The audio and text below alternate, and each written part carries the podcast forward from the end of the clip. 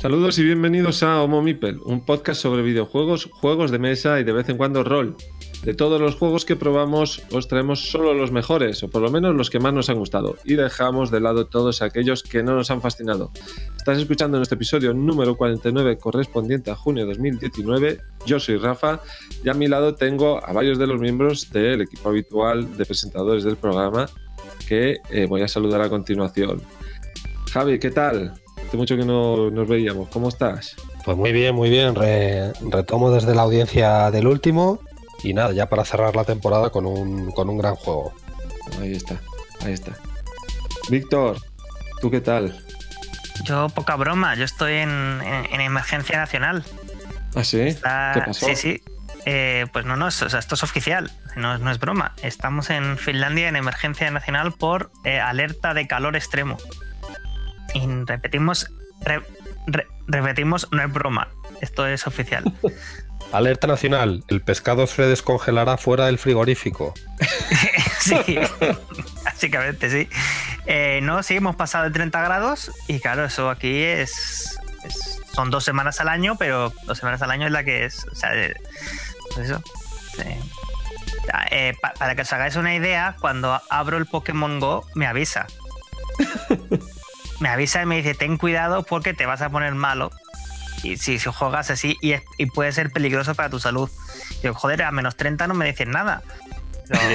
Y, en España 35 tampoco. Claro, pues, no, pero, realmente porque esto coge los datos de, pues, del Instituto Meteorológico Finlandés y el Instituto Meteorológico eh, Finlandés da una alerta, eh, digamos, oficial.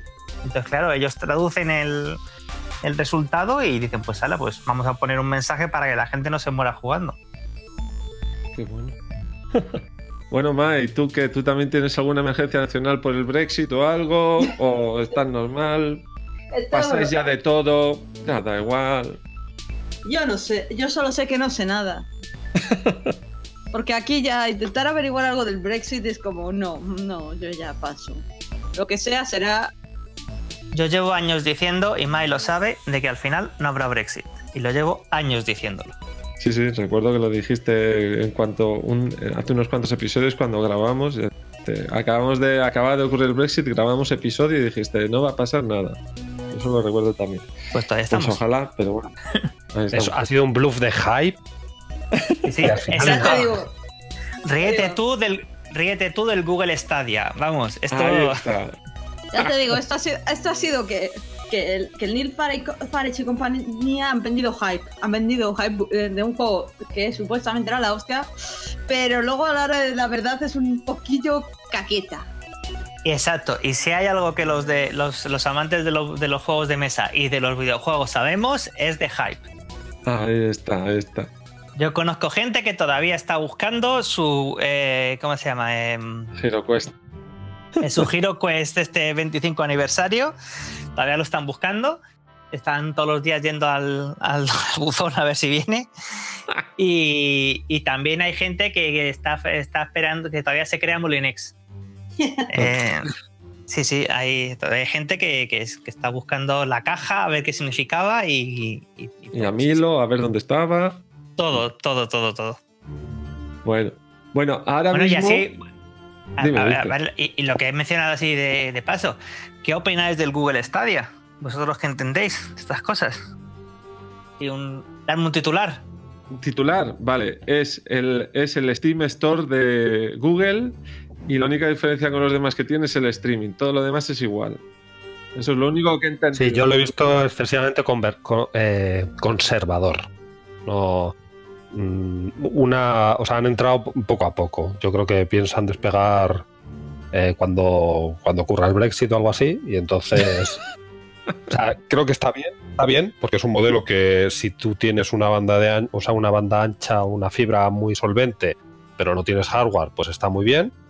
Pero no tampoco lo veo un gran depredador del mercado, un actor más. Y a lo mejor con el tiempo sí que, ¿No crees que puede ser un predador sobre todo de la Xbox y de la, y de la Play? No, yo creo que no. Pues yo no lo creo porque no te ofrece nada que no te ofrezcan otras tiendas. Lo único, el streaming, si no tienes un PC potente, claro. Si no tienes un Te PC. ofrece, por ejemplo, te ofrece, por ejemplo, que es más barato que una Play y que no se te queda. que no se te queda obsoleta. Pero cuando tú te compras la Play ya sabes que vas a jugar a 4K y 4 hard y todo eso. Aquí si tienes el Google Stadia y vives en España, por ejemplo, te vas a comprar el Google Stadia pensando que vas a sacar 1080p, 60 frames y 4K y ya te dicen en la letra pequeña de Stadia que eso es solo para las mejores conexiones, que para los demás 720p ya veremos si llegamos a los 60, quizás no tengamos 60 frames y todo empieza a tirar hacia abajo. La gente cuando lo vea ilusionada que se compre el, el Google Stadia y vea que no es lo que le habían ofertado, sino que es mucho menos, y sobre todo porque estamos hablando de gente que muchos de ellos pertenecerán a la Master Race, pues tendremos las primeras Pues, desilusiones, pues- ¿eh? pues yo lo veo como otra cosa. Yo lo veo que va orientado al, al jugador de Play que se compra la Play para jugar al FIFA y poco más. Y al Call of Duty. Puede tener un sentido en un futuro em, cercano, tal vez, en el que el 5G esté ultra implantado, en el que los planes de datos sean ilimitados y que ya estemos hablando de cambios de paradigma tipo de juego al Call of Duty en el metro en mi móvil o algo así. y- pero ahora mismo, hoy, con la base tecnológica puesto, presuponiendo que hay cero input lag y que la experiencia va a estar mermada una vez cada seis meses, porque como esto salga y haya problemas de servidores, input lag, que haga injugable en los juegos, eh, gente con 500 megas de fibra que lo vea a 720, mm, puede ser una debacle seria. Bueno, pues después de esta pequeña introducción con Google Stadia, os vamos a comentar eh, el resto de contenidos que tenemos para vosotros. ¿vale? Este va a ser un episodio modular. Nuestro episodio 49 va a ser un, episodio modular, que es otra forma de deciros que vamos a grabarlo en tres piezas. Habéis oído ahora, estamos aquí cuatro de nosotros, pero tendremos otra pieza más en la que grabaremos con, eh, con Víctor, eh, Víctor, Marina, Fer y yo, y una última en la que eh, nos, nos presentará una pieza también Paul, ¿vale? Y, y con esas tres piezas que grabaremos en distintas épocas, en distintos días de este mes de junio de 2019, vamos a conformar un episodio en el que ahora sí os voy a contar el sumario. Os hablaremos de Thimble, Thim, Thimble- ¿Cómo se dice esto, Javi? Thimble with Na- nadie lo Park. sabe, con lo cual lo puedes decir como quieras y nadie va a venir a corregir. Bueno, digo hablaremos el with Park, pero Eso, el, el que ha dicho Javi. Ese. Además, Stellaris, Detective, Skyrim. Víctor nos hablará de sus Oculus Quest. Y por último tendremos a Paul que nos hablará de Seven Days to Die. Ese es nuestro menú para el episodio de hoy. Y lo vamos a iniciar con una pequeña, eh, un pequeño bloque de noticias de, mm, sobre nosotros y sobre jugando por ellos antes de empezar a hablaros de juegos de verdad. ¿Vale? Lo primero que os tenemos que decir es que eh, acabamos de pasar jugando por ellos, jugando por ellos 12, nuestra duodécima edición eh, de nuestro evento solidario de juegos de mesa, mm, que se celebró el 1 de, el 1 de junio en Mecatol Rex, en el club de juegos de mesa Mecatol Rex, y en el que conseguimos reunir 1.262 euros que ya hemos entregado a las protectoras Animales con un nuevo rumbo y a la asociación AEVA. Son protectoras de animales que cuidan de los animales mientras les encuentran un hogar y nosotros les hemos ayudado usando nuestros juegos de mesa para eh, hacer una jornada solidaria que llamamos Jugando por ellos y con todo el dinero que hemos recaudado de los participantes hemos, hemos conseguido 1.262 euros que ya les hemos entregado. Desde que iniciamos esta iniciativa Jugando por ellos en 2010 ya hemos conseguido reunir más de 15.000 euros que hemos ido entregando a las protectoras de animales a las que hemos ido eh, dedicando cada uno de los eventos que hemos celebrado. Eh, para nosotros, Jugando por ellos 12 ha sido un evento muy, muy, muy especial y hemos conseguido el apoyo de mucha gente. Os voy a contar los nombres de los patrocinadores que nos han entregado un montón de juegos de mesa para que podamos dárselos a los participantes del evento, ¿eh? para que entendáis hasta dónde llegan algunas algunas de las tiendas y de las editoras que conocéis que con el mejor de sus ánimos solidarios donan juegos para que otros puedan disfrutar en eventos como jugando por ellos. No me rollo más y os comento. Han sido dos Chuchomatos, el almacén de juegos, Anillo Mágico Gumi, Asmodee, Crazy Pound Games, el Dado Rúnico, Devir, DMZ Games, GDM, Genex Games, ABA y OTC, Altered Companies, Júpiter Juegos, Kamikaze Freak Shop, Mercurio Distribuciones, El Mono Araña y Padis. Todos ellos nos entregaron juegos de mesa que sorteamos a los participantes durante el evento del 1 de junio. Pero además tuvimos colaboraciones muy especiales, gente que nos ayudó con su esfuerzo a conseguir llegar más lejos con este evento de eh, jugando por ellos, como fueron Escapando del Espacio Reticulado, que tienen un, un videoblog muy chulo, que os dejaremos los enlaces en, las notas del episodio para que podáis seguirlo estuvieron hablando de nosotros durante las semanas previas al evento. El maestro Manu, que nos ha hecho una cosa muy especial que os voy a contar en un segundín. Y Mastín, Melissa Tuya, que hizo una obra, hace, hizo una novela hace poquito tiempo, que la sacó a través de un crowdfunding.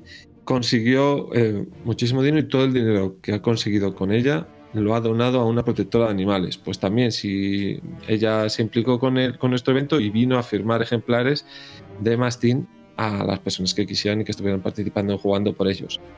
Además de Melissa, como os he contado hace, ahora hace un instante, también estuvo eh, presente, no pudo estar presente, pero sí, una de sus aportaciones, el maestro Manu.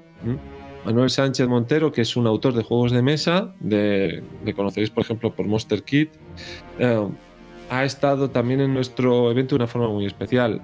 Ha preparado para jugando por ellos un juego de mesa que se llama como perros y gatos, que estamos probando ahora. Cuando hacemos un evento lo probamos. Estamos en fase de testeo.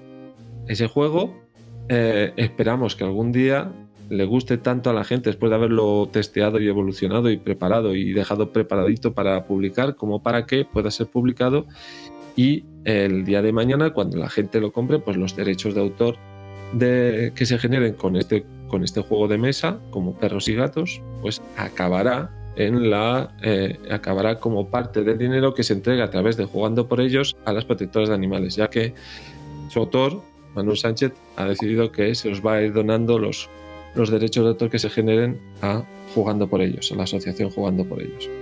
Así que bueno, pues no quiero extenderme más, pero quería señalaros cómo ha ido jugando por ellos 12, que nos ha emocionado, nos lo hemos pasado genial, todo el mundo se ha pasado genial los participantes también. Ha sido un, evento redondo. Y ahora también, antes de empezar con los juegos, una última mención.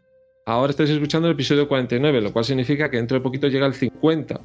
Vamos a cerrar temporada con este episodio 49 ahora en junio, pero cuando volvamos en septiembre tendremos el episodio número 50, un, un momento muy especial para nosotros y queríamos celebrarlo.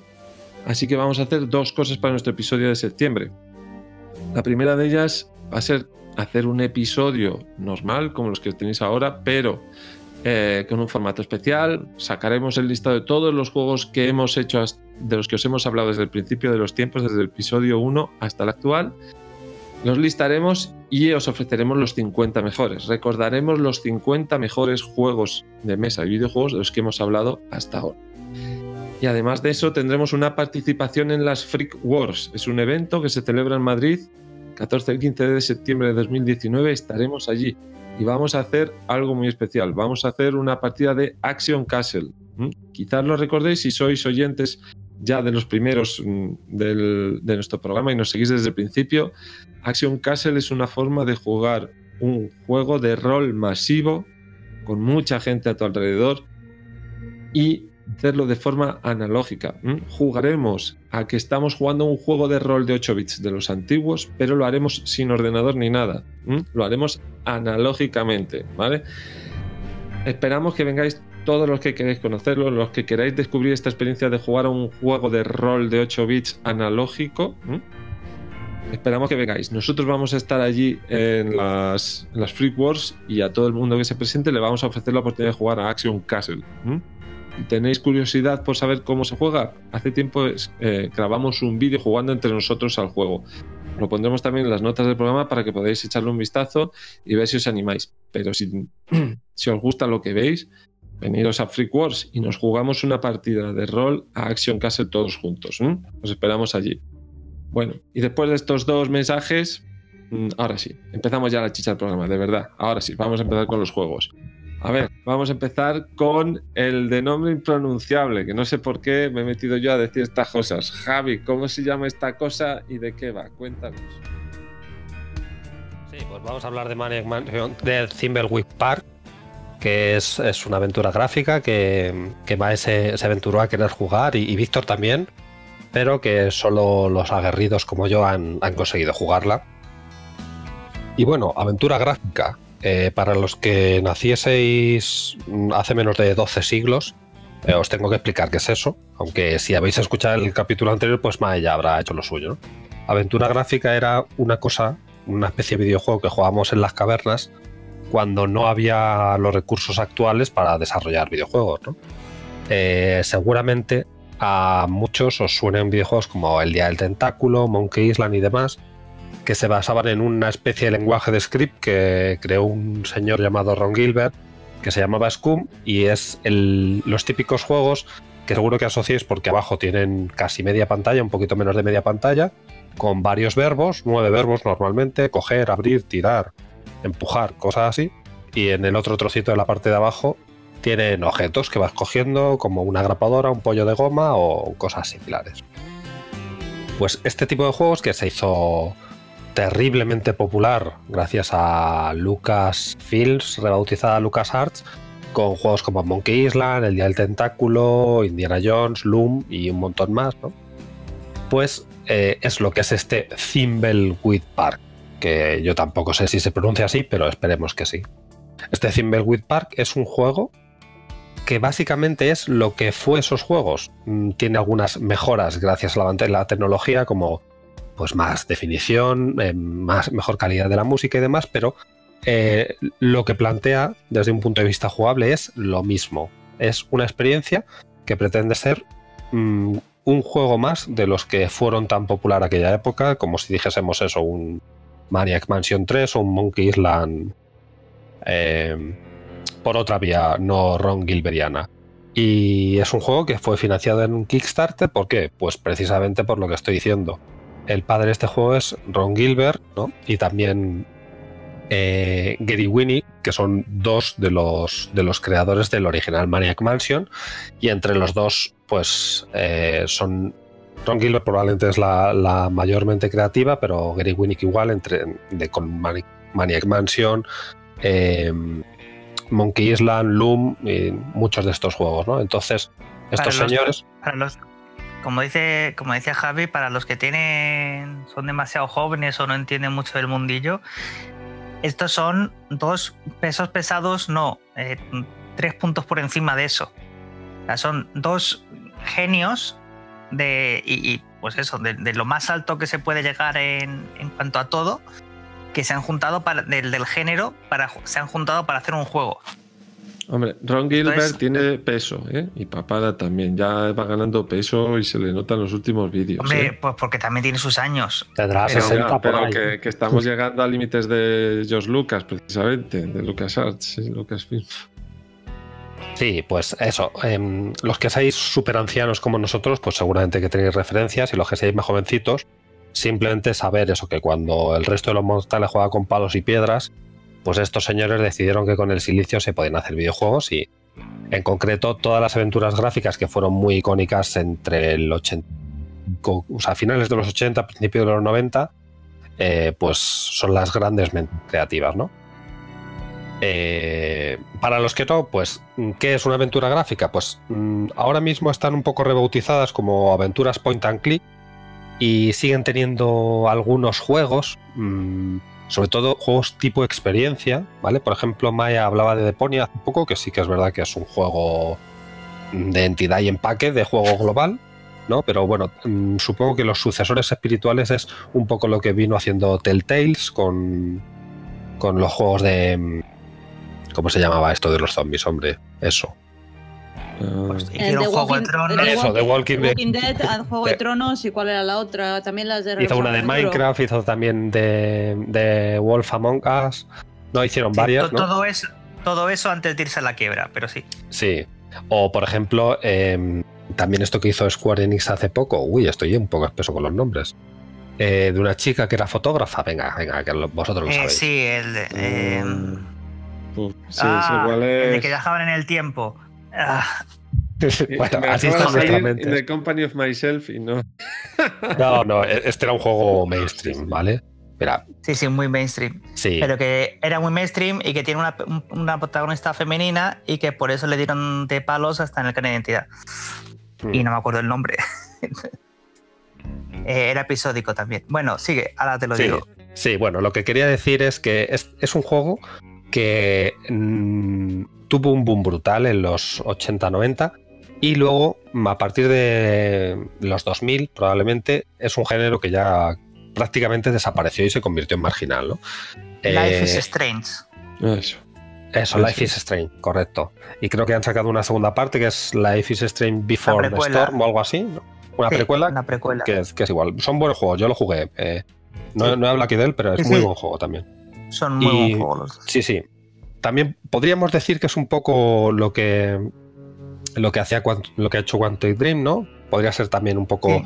sucesores espirituales, ¿no? Pero bueno, ahora nos vamos a centrar en Thimbleweed Park, que lo que pretende es ser un juego casi eh, que aparece por un portal del tiempo y pertenecer al pasado, ¿vale? Porque es un juego que no ha querido evolucionar en las mecánicas de la época Exacto. gloriosa de las aventuras gráficas, ¿no? Mantenemos Exacto, en el Es juego. un juego que ataca directamente a la vena de la nostalgia.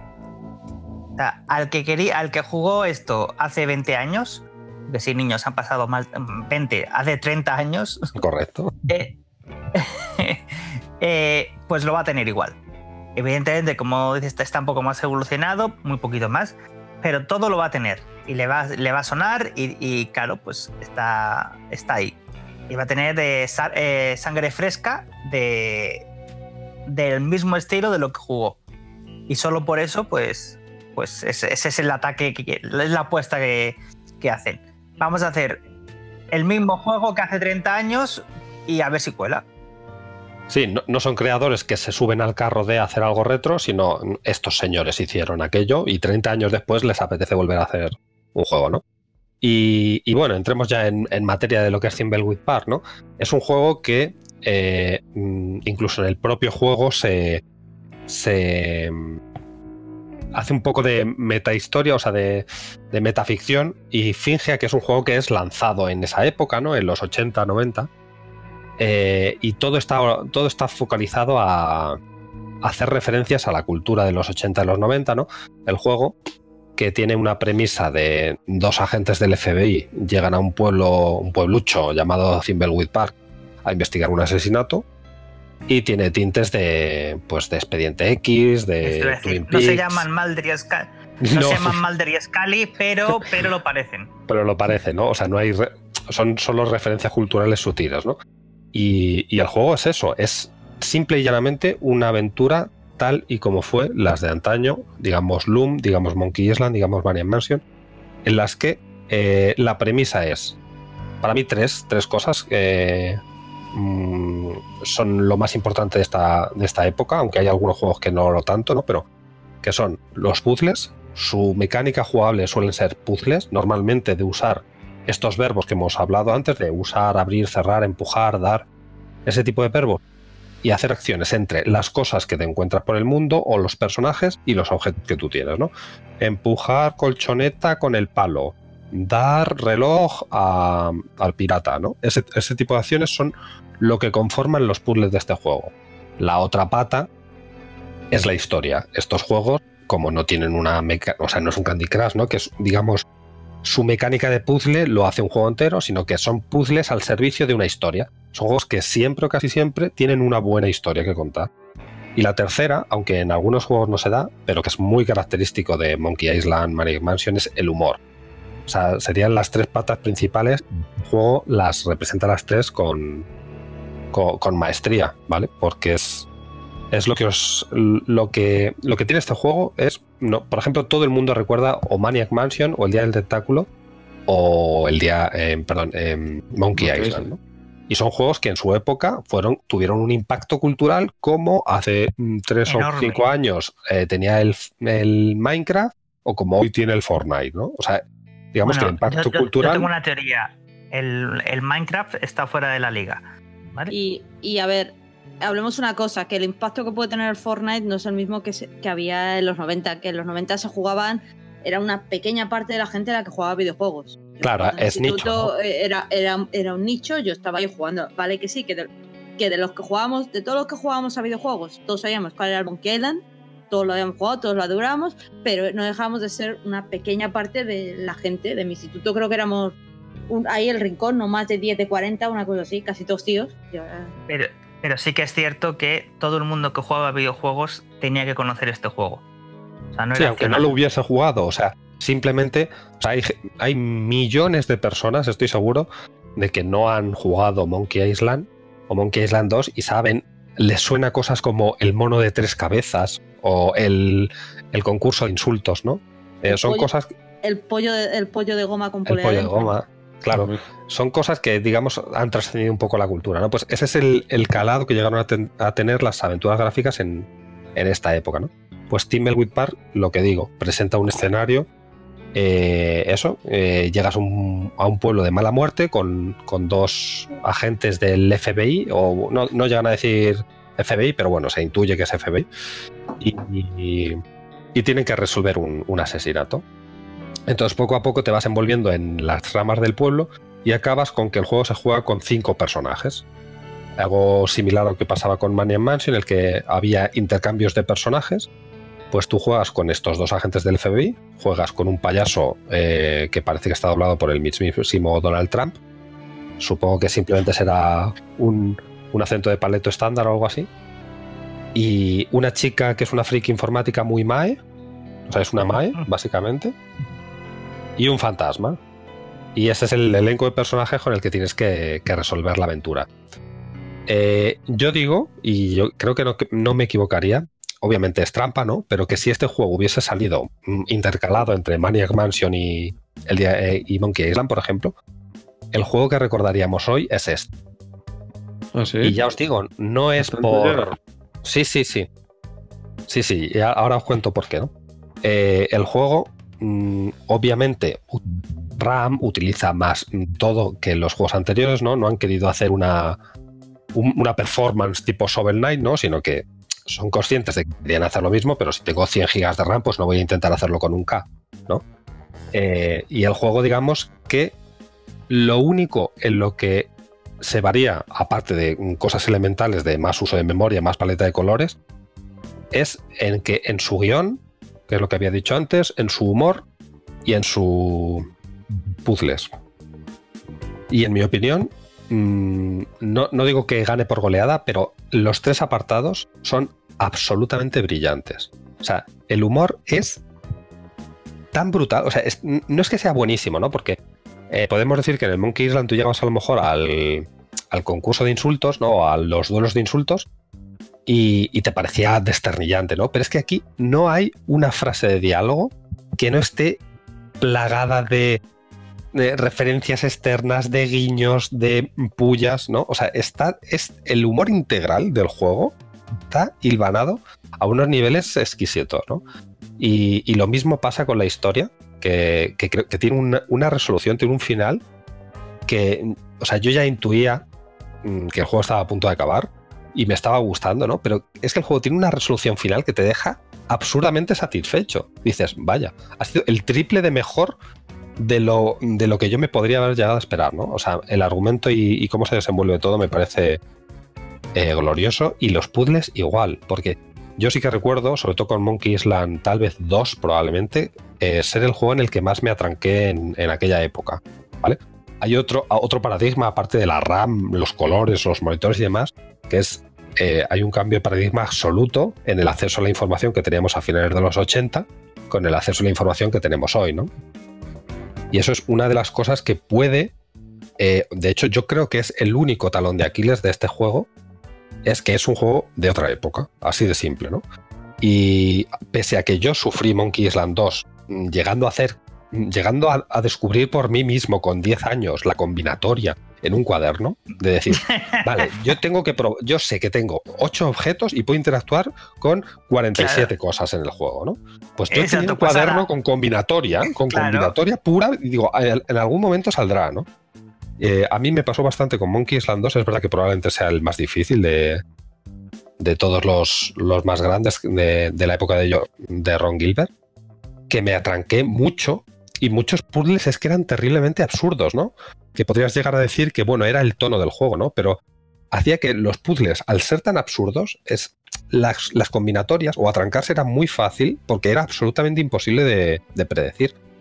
Pues creo que Timberwolf Park lo hace absolutamente genial. O sea, todos los puzzles, aunque te atranques, cuando lo resuelves dices, es que estaba cantado. O sea, lógico, he tenido pistas por todos lados. Es el uso lógico que yo le daría a un ladrillo, es abrirle la cabeza a alguien. O sea, todas las cosas que pasan en el juego, no las sientes como, joder, es que me ha trancado porque claro, esto es mm, combinar nueve verbos con 25 objetos. No, es que de verdad los puzzles están muy, muy bien hechos. O sea, Pues eso no es fácil, ¿eh? En un juego de estos. Claro, es que para mí eso me parece la obra maestra, es que está todo muy bien, muy bien hecho. O sea, a nivel de puzzles y de historia y de humor, en, las tre- en los tres aspectos destaca brutalmente. Hombre, es que es- a eso es a lo que me, a eso es lo que me refería yo, que es que esta gente son grandes no porque pudieran programar o porque pudieran, sino porque hacían esas cosas del, pues sobre todo el humor y lo que, y lo que decías del, de eso, de, hacer la historia bien. O sea, tienen... Javi, me está sonando a que el mejor juego de point and click ha nacido 20 años después de que el género palideciera. Por tal y como lo estás poniendo, me parece que es el mejor juego de Ron Gilbert. Claro, yo tampoco, o sea, no me considero experto y eso sí que yo me he pasado Maniac Mansion 1, 2, eh, Monkey Island 1, 2, me he pasado también el Loom, no sé qué más juegos tendrá este hombre, pero esos cinco por lo menos, seguro que me los he pasado de este hombre. Y luego ¿Has, tiene un has montón... jugado de Dig? No, no he jugado de Dig. que- porque de- The Dig es Brian Moriarty, que es uno de los otros también que estaba ahí, y para mí, y The Dig tiene el problema de que como se retrasó tanto, que eh, salió ya fuera de la época de apogeo y pasó sin pena de gloria. Yo cuando lo cogí dije, este es mejor que los otros. Y eso que habían simplificado el point and click, pero es que tenía una historia tan maravillosa, la música y todo. Y, y tengo ganas de compararlo porque el de Dig es el, el tapado porque salió tarde y para mí me, eh, para mí me sigue pareciendo el mejor a, eh, a nivel de historia. Es que era, una- era maravillosa la historia que tenía. Y de- los gráficos preciosos, porque todavía seguía sin- tenía ese estilo de pixel art, pero con lo ma- mayor número de colores y por eso que, que no sé, tengo ganas de compararlo, de compararlo con este, porque eh, de Dig con, con este Thimbleweed Park. O sea, este es un juego que, por ejemplo, a vosotros tres yo sé que os va a encantar, ¿no? Y es, es- lo que digo, en las tres facetas me parece que destaca enormemente, ¿no? Las que os he dicho de humor, puzzles, historia, me parece brutales. ¿Cuál es el problema de este juego? Ninguno. Es eh, su circunscripción, ¿no? Es eh, que este juego salga hoy, ¿no?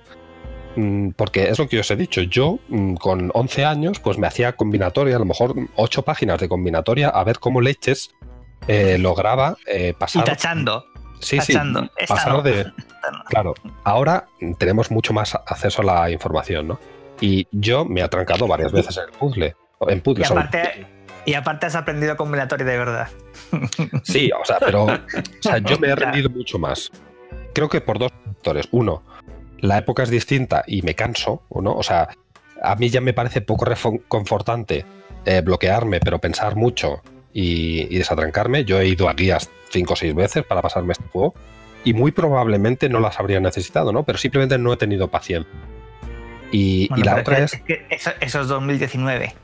claro, Es que es Claro, pero por eso digo que no está circunscrito en su época en ese aspecto, ¿no? Que es bueno, ¿no? Porque yo creo que es mejor ir a una guía y desatrancarte que abandonar el juego, ¿no?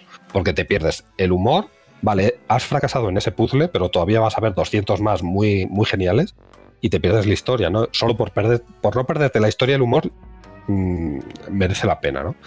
Y, y es eso, es un juego que no, no, va, no, no va a despuntar pues, por, la, por la época, ¿no? Es un juego que ha salido de nicho, ha salido obviamente en una con una campaña de Kickstarter, y, y para mí es un juego redondo que, que representa las aventuras gráficas como fueron, sin ningún tipo de variación, o sea, no es una evolución, simplemente es un anacronismo, una aventura gráfica fuera de su época, pero que si hubiese estado en su época, y por méritos no necesariamente vinculados a la tecnología, como lo que he dicho es el humor, los puzzles y la historia, creo que son esos tres méritos lo que la, hacen brillante. O sea, para mí la mejor siempre será Loom porque le tengo un cariño que no puedo con ella. Lo de verdad. Es que, es que lo del Loom es muy fuerte. Es distinto, no es el humor, es todo, es No, magia. eh, Loom eh, no hay humor. No. Eh, de- es magia resto, pura. Claro. O sea, yo, yo le tengo mucho cariño por lo que lo jugué, ¿no? Pero compitiendo con los Monkey Island y los Maniac Mansion, eso que el Día del Tentáculo por, es otra obra maestra, ¿no? Pues a mí esta me parece que, que está excesivamente pulido. O sea, está muy bien los puzzles.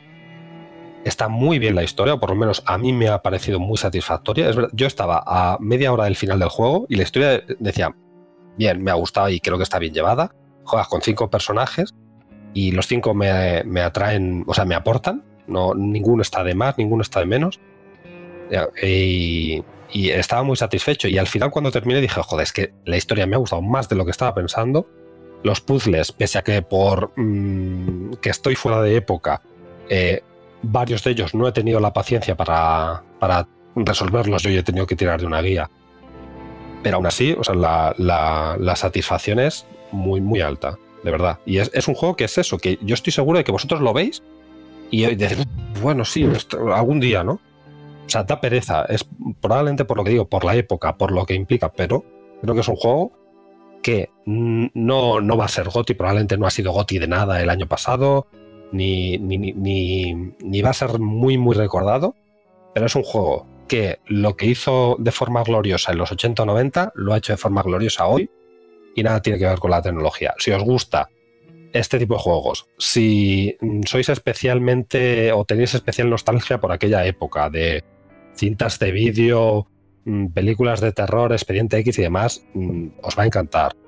Y, y, en general, pues si sois cualquier um, jugador de los videojuegos, es una experiencia que os puede llevar entre 10, 15 horas, creo yo. Eh, según lo que haga prisas que seáis como yo y digáis, no, no me atranco, lo miro. Pero es, es, muy, es muy satisfactoria. Yo lo empecé, llevaba una hora jugando y dije, me va a gustar. Y cuando acabé dije, me ha gustado mucho, más de lo que me esperaba incluso.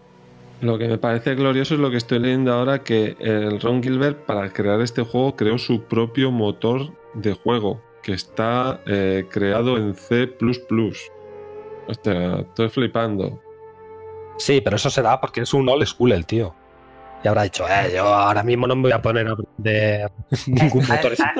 Seguramente a este tío no le puedas poner a, a usar Unity.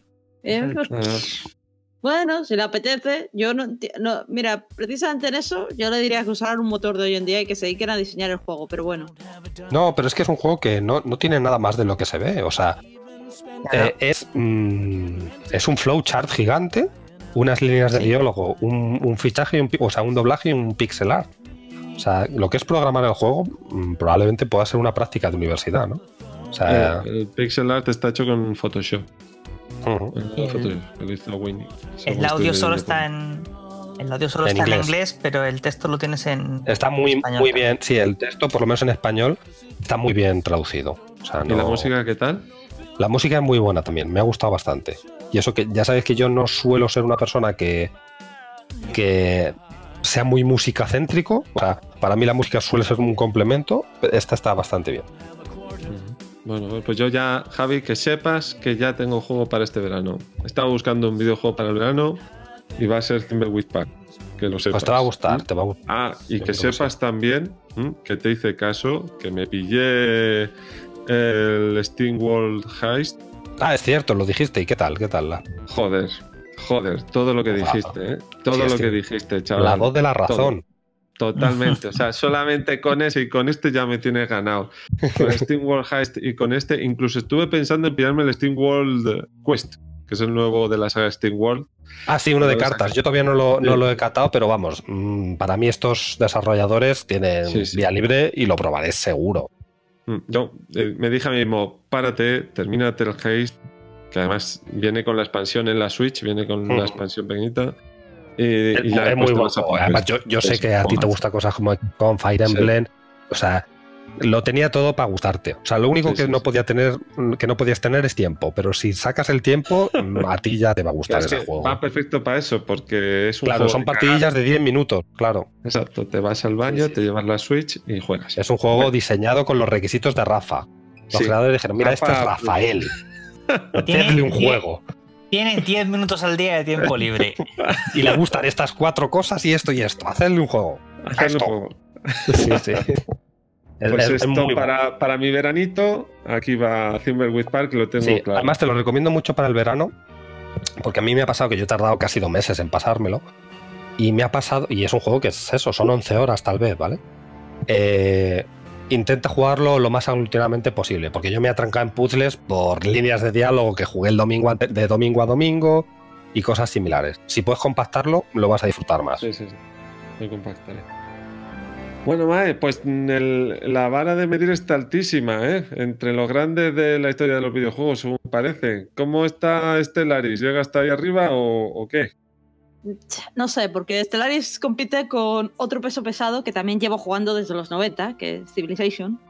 Y el hecho de que, eh, eh, de que llevo desde el principio de los tiempos, yo llevo queriendo un Civ en el espacio. Y Alpha Centauri Beyond Earth, que básicamente es el reskin que le hicieron al Civ en el espacio, en el espacio y con temas futurista, nunca me ha terminado de, cu- de cuajar. A ver, a ver, a ver, ah, Ma- Mae, eh, mm, articula. Bellones vale, pero al Tauri no te gustó. Eh, no es que no me gustara, es que no, no le veía nada que no tuviera el Civ. Sí, joder, para mí Alpha Centauri es el mejor Civilization. No sé, igual me pilló en un día tonto. Sí, puede ser, puede ser. ¿eh? O lo mismo es que a mí me pilló con sobrehype y lo recuerdo distorsionado, pero vamos. Para mí Alpha Centauri es una cosa gloriosa. No sé. Pero siempre me habían dejado un poquito fría. Es decir, que yo quiero navecitas y esas cosas. Así que me, el otro día me, eh, hablaron de Stellaris, diciéndome que estamos ahí hablando de Into the Bridge, esas cosas, y juegos y de FTL y cosas así. Y me hablaron de Stellaris sobre todo por la música. Y por el, y por el todo el lore y todas las cosas. Y, dije, y lo vi, ah, esto es un tip en el espacio. Así que dije, bueno, pues hay que probarlo. Normalmente con todos estos me pasa lo mismo, los pruebo un rato, digo, no termino de verles y, y lo- y los abandono. Y lo que hace normalmente el zip para que sigas jugando es que llevo 20 años jugando a él. Y, y nunca, y más o menos sé ya las mecánicas. Es decir, un zip es un zip, han cambiado, pero hay cosas que, no se, que se siguen manteniendo. Y este reconozco que ha sido que todavía no he llegado al endgame y a llegarme a hacer una partida y a ver cómo llegar las condiciones de victoria, pero de momento apunta a maneras y es el que más apunta a maneras de los que de todos los que he probado. En primer Claro. lugar, Mae, no me extraña que no hayas terminado el juego porque estoy leyendo que es de los creadores del Europa Universalis. Eh, Sí. Un juego de estos jamás se acaba, nunca. Sí, Bueno. es Paradox, ¿no? sí, Sí. Es el pináculo de la estrategia para, para ordenador.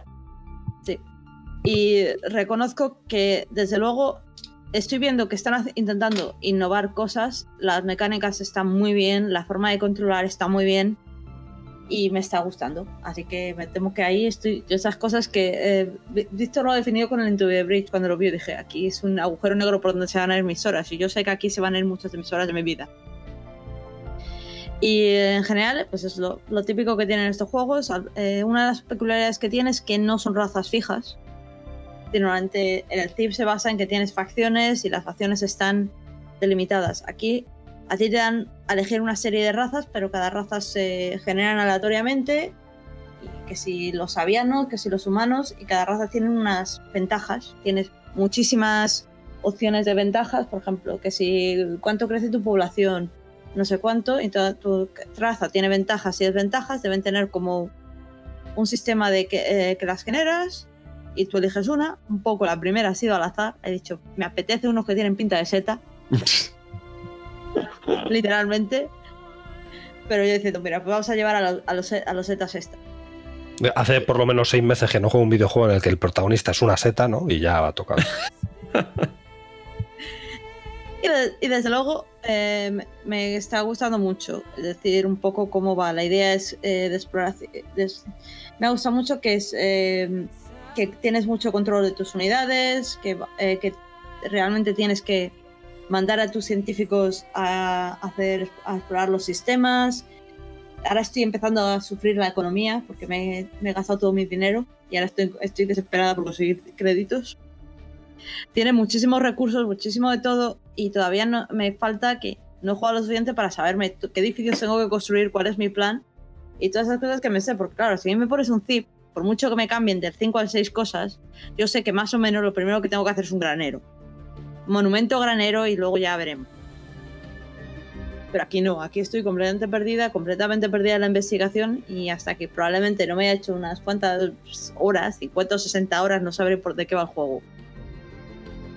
Pero sí, el juego comienza lo típico que tienes tú, eh, que tienes tu, que tu raza ha empezado a explorar eh, en el momento que tu raza ha desarrollado la tecnología para, para empezar a salir más allá de su sistema y empiezas a buscar eh, mundos colonizables. Primero mandas tu nave científica a hacer, a hacer prospecciones hasta que encuentras un mundo que- habitable. Y luego creas la colonia, la mandas por ahí, pero ya solamente en crear una colonia me costó bastante. Es decir, no es como en el CIP de creas a tus settlers y los mandas más o menos a- para el turno 10. Si se te da bien- no, turno 10 no. Eh, eh, turno 30, pero vamos. Aquí eh, me costó bastante los tiempos y luego según vas investi- to- eh, según vas investi- lo típico, tienes un diseñador de navecitas espaciales que, que me gustó mucho, me gusta mucho, te puedes hacer tus propias naves. Y la parte que eso, que todavía de momento he tenido pocos contactos con otras razas, así que no sé cómo va a ser cuando las cosas se pongan en que no somos amigables. Sangrientas. Sangrientas, ya te digo yo. Eh, A momento habrá batallas y no sé qué tal serán las batallas espaciales. En un Eh, juego de estrategia a veces pasa esto de que no os entendéis dos o tres o cuatro Claro. o nadie se entiende y estalla la guerra. A veces es inevitable, vale. De hecho, yo ya me he encontrado con aliens y todavía no sabemos si son hostiles o no. Estamos ahí intentando averiguarlo. No, fuera de coño, no, fuera de coño, porque claro, no te entiendes con ellos. Y tienes que poner a tus científicos a intentar, e- e- intentar evaluar, eh, literalmente, cuando, cuando antes el primer contacto, tienes que hacer una misión de investigación para determinar si tus científicos son capaces de, de asumir algo a, a- a partir de lo que ven de los otros aliens, para ver si son hostiles o no. Bueno, Mike, como fan de Babylon 5, tienes experiencia en esto de primer contacto, entonces, Sí. pues no sé, yo creo que todo puede ir bien. Sí, sí, hombre, despliega tus armas, es una muestra de respeto, ya verás cómo lo Sí. entienden, hombre. De momento he salido con los pies en polvorosa y he dicho, "Mm, no, porque tengo pocas naves. Te- tengo pocas naves y estoy muy pelada de pasta, porque me contiene, como lo típico de estos juegos, la economía es importante. Y hasta que no sé, no sé decir, yo sé dónde sacar la economía, pero aquí no, es un juego nuevo, mecánicas nuevas y no sé dónde sacar los dineros y, y comet- he cometido muchos errores. Aquí de momento está la primera partida, que terminará tan mal como mi primera partida al CIP, que todavía la recuerdo. Estaba, que estaba yo con los alemanes y los aztecas me, me acabaron tirando bombas atómicas. Pues entonces duraste, si llegaron a las bombas atómicas. Sí, que es una de las constantes de este tipo de juegos que para realmente aprender a jugar tienes que pasar muchas horas. Ah, bueno, muchas, eh, muchas horas. es parte del juego. A mí me gusta, hay gente a la que no. Pero a los que. son, son curvas de aprendizaje muy largas, pero juegos con un recorrido muy, muy largo y niveles de satisfacción también largos. O sea, Paradox hace eso, hace juegos eh, con. Creo que uno de los creadores de Paradox, creo, eh, o director, decía que ellos, cuando leí hace poco un artículo en el que hablaban de un juego que habían cancelado, y, y decía que una de las preguntas que se hacen es: ¿el juego vale para jugar 5.000 horas? Y si no, no. sea, 5.000 eh, horas. Claro, ellos, pla- ellos plantean juegos con mecánicas. O sea, Paradox es una compañía que, aparte de ser distribuidores de demás, hace juegos de alta estrategia, ¿no? Crusader, eh, El Crusader King, que algún año tengo que probarlo. Claro, son juegos que están pensados eso, eh, para tener unos niveles de profundidad absurdos y, y una jugabilidad pues casi infinita, ¿no? Y Acaba de, acaba de cancelar, por cierto, Blizzard un, un nuevo StarCraft. Sí, otro, otro FPS basado, que, eh, otro FPS basado en StarCraft. ¿Qué pasa con el Ghost? Es la maldición del Ghost. Pues sí, eh, iban, a, iban a sacar un. que lo han descrito como Battlefield en el universo de Warcraft. Y llevaban. Star- de tres- StarCraft. es, perdón, de StarCraft. Llevaban tres años trabajando en él y lo han lanzado a la basura para eh, centrarse en Overwatch 2 y Diablo 4. Y vamos, de StarCraft 3 ni se le ve ni se le espera.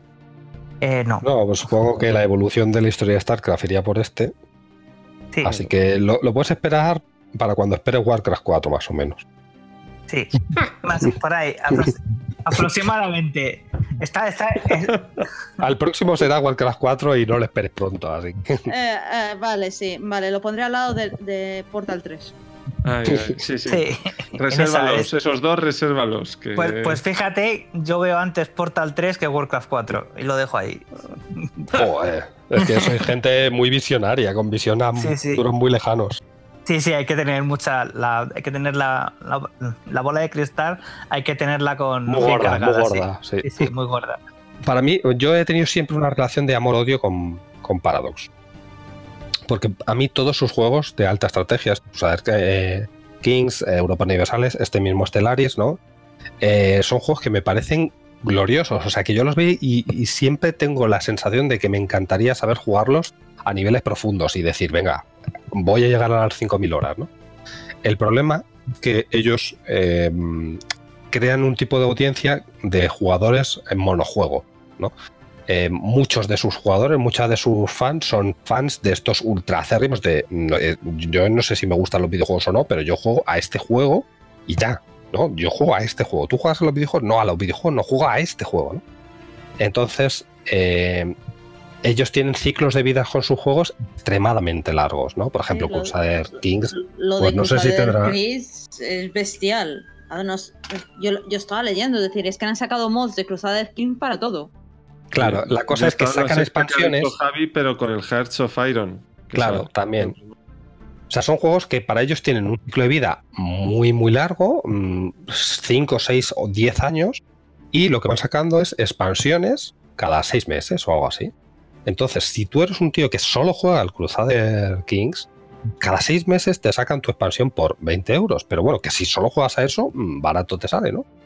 Pero claro, si eres un jugador que a lo mejor mm, puede ser más de, ah, me apetecería jugar un juego de estrategia, eh, le puedo dedicar este mes a jugar a, eh, siempre vas a tener una sensación de desconexión, ¿no? De, o por ejemplo, eh, no he jugado al CB5, pero bueno, ahora que está a punto de salir el 6, me lo puedo comprar por 92 céntimos, nadie sabe por qué, con ya todas las expansiones y todas las todos los imperios, reinos y demás.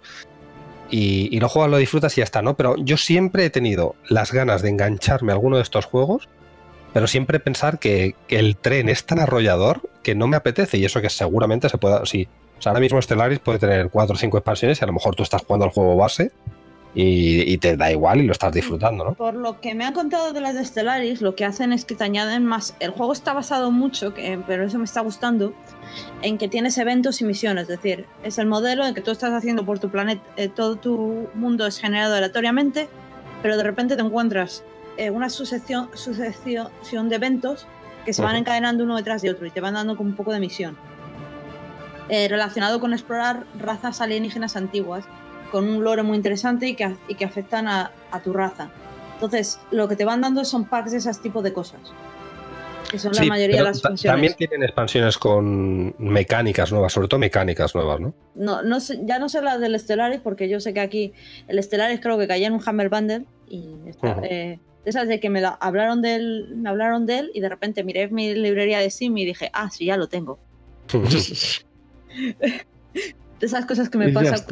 De esas cosas que me pasan. Y luego como encima me han, me, va- me han convencido porque funciona en Linux y ya así puedo jugarlo a- en los descansos, del tra- en la hora de comer del trabajo, esas cosas. Joder, Mae, vamos a ver, ya estamos hablando del tu mega trabajo, joder. ¿Puedes jugar a videojuegos mientras trabajas? No, puedo jugar a videojuegos a la hora de comer porque me, Ah. me- me hacen utilizar mi eh, hora de comer completa. A mí me gustaría que me dejaran comer en 20 minutos y salir, irme antes a casa. Pero bueno, ya que tengo que estar ahí una hora, pues hay gente que se va a dar una vuelta y yo me pongo a jugar a videojuegos. Mm, Joder, si, si saco yo un videojuego en mi trabajo me expulsan del país. bueno, Si lo saco en mis horas de trabajo, sí. Si lo hago en la hora de la comida, no. En la hora de la comida puedo hacer lo que quiera. bueno, entonces sigue más, perdona, te voy a- Pues eso.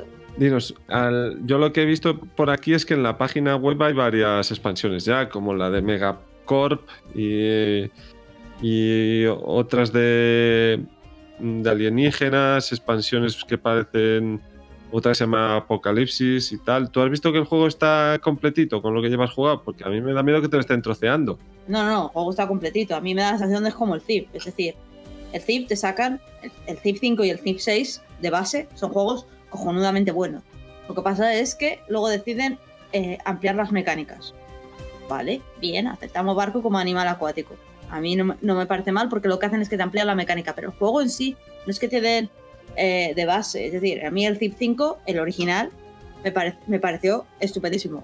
Que las dos expansiones me hayan parecido que mejoran lo que ya estaba y que le han dado eh, y que han pulido unas tuercas pues sí, me, gustaron mucho las dos expansiones del Think y la que tengo del Tip 6. Me han gustado mucho, pero es que en serio, que el juego estaba completo como era y podía haber seguido jugando las 200 horas que tengo de Tip 5, probablemente las habría jugado también eh, con, sin las expansiones.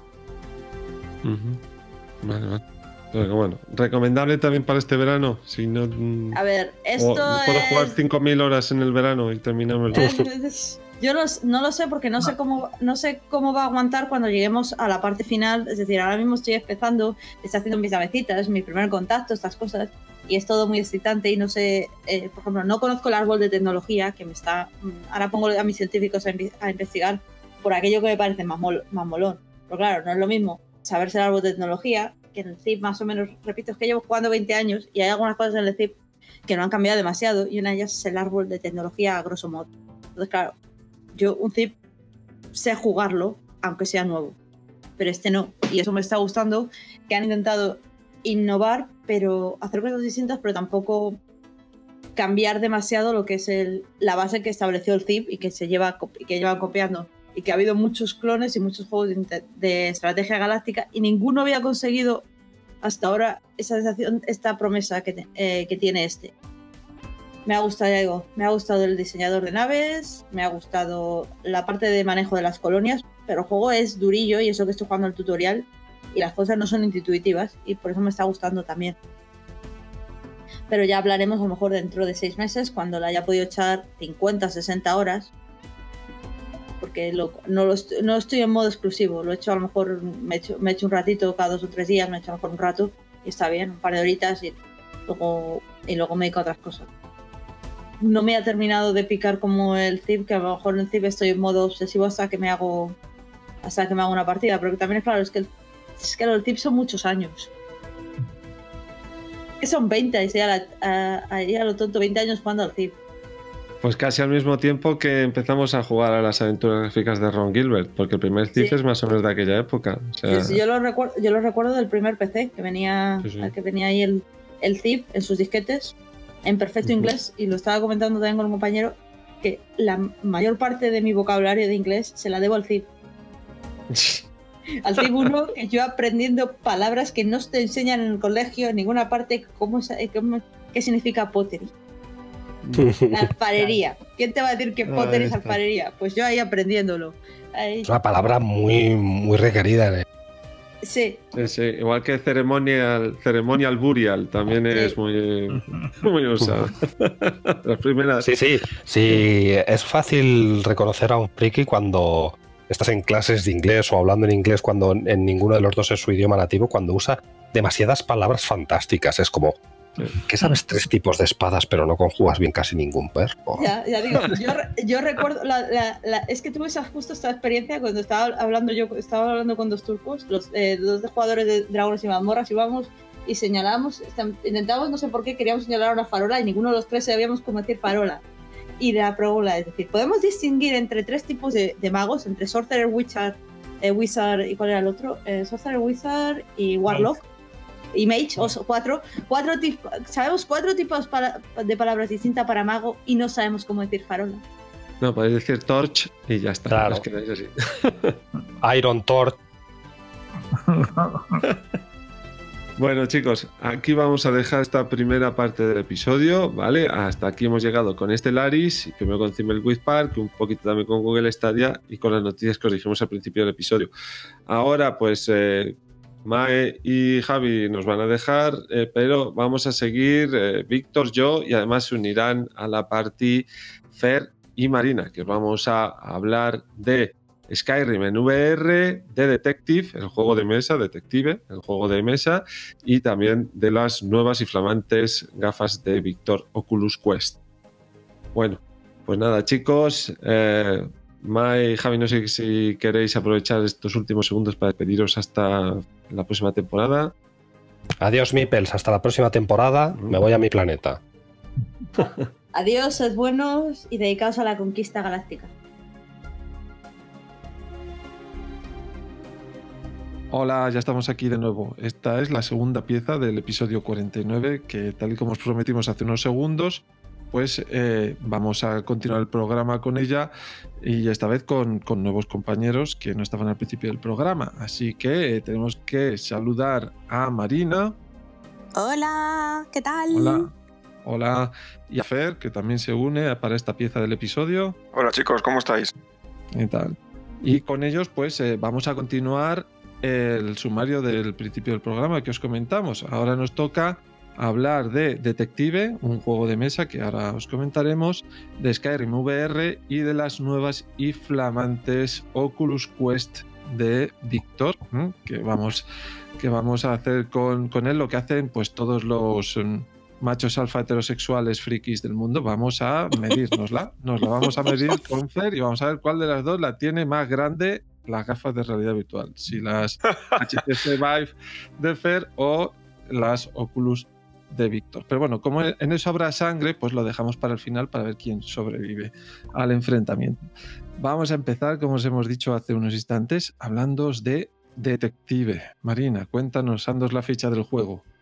Bueno, pues hace bien poquito echamos una partida a este juego Detective, que es un juego de Ignacy Swirsek.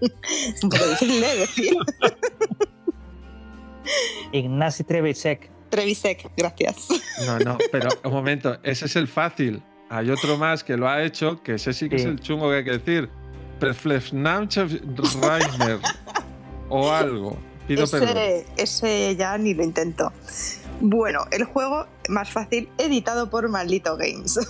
Eso sí que me sale. Maldito para el que para el que para el que no conozca a Ignacy es el del, del Robinson o el o el de Marte. O sea que sí que tiene juegos. De, sí, es digamos que es un tiene un apellido. Es, es, un pequeño peso pesado. Un apellido muy difícil y unos juegazos en la cartera, ¿no? Sí. Bueno, pues eh, es un juego de, de 1 a 5 jugadores que dura pues aproximadamente entre 2 y 3 horas. Y bueno, ¿qué, ¿en qué consiste Detective? Pues eh, es que el propio nombre lo indica, no, no hay que ser muy detective para adivinarlo. eh, bueno, estoy graciosa. Eh, tienes que eh, ir cogiendo pistas a lo largo del juego para ir intentando desgranar algunos casos. El juego trae cinco casos, pero por, por, lo visto, y digo por lo visto porque todavía no, no hemos jugado todos, hemos jugado solamente uno, todos tienen algún tipo de conexión. Y bueno, me da un poco de miedo a ver qué decir para no hacer spoilers. No sé lo que se puede considerar spoiler o no. eh, tú, bueno, vas. Eh, te, al principio empiezas con, con, un poquito de información y vas obteniendo información a, a lo largo de la partida eh, haciendo diferentes acciones. Y la, de las cosas más chulas que tiene el juego es que vas eh, utilizando el móvil para ir leyendo las fichas eh, policíacas de, de, las personas a las que estás investigando. Te puedes mover de la comisaría a, al cementerio, por ejemplo, y, y hacer ciertas cosas y bueno, pues vas, vas cogiendo mucha información, tienes que ir anotándolo todo porque al final tienes un poco de sobredosis de información. Yo me acuerdo que al final de la partida estábamos todos como, Dios mío, no me cabe más cosas en la cabeza. ¿A que sí, Rafa? Sí, sí, completamente. Yo uh, tengo que decir que cuando leí las reglas para, para enterarme del juego al principio, cómo se jugaba, es todo súper sencillo porque todo está en la mecánica de juego que ya conoces de la serie de televisión. Y en uno de los apartados de las reglas vi un comentario que me pareció una sobrada por parte del autor que decía, cuando vaya pasando las jornadas de juego, una jornada, porque cada día tiene unas horas y en esas horas puedes hacer unas cosas u otras no, es aconsejable después de cada jornada de juego, dentro del juego, descansar unos minutos, moverse, levantarse de la silla, andar un poquito para eh, calibrar y, y, para oxigenar las neuronas. Y dije, sobrao, sobrao, que eres un sobrao, chaval. No, pues, no, pues no, sobrao eras tú. Exacto, sobrao eras yo, tú. Que me pensaba que podía soportar toda esta densidad de información de una atacada y una leche.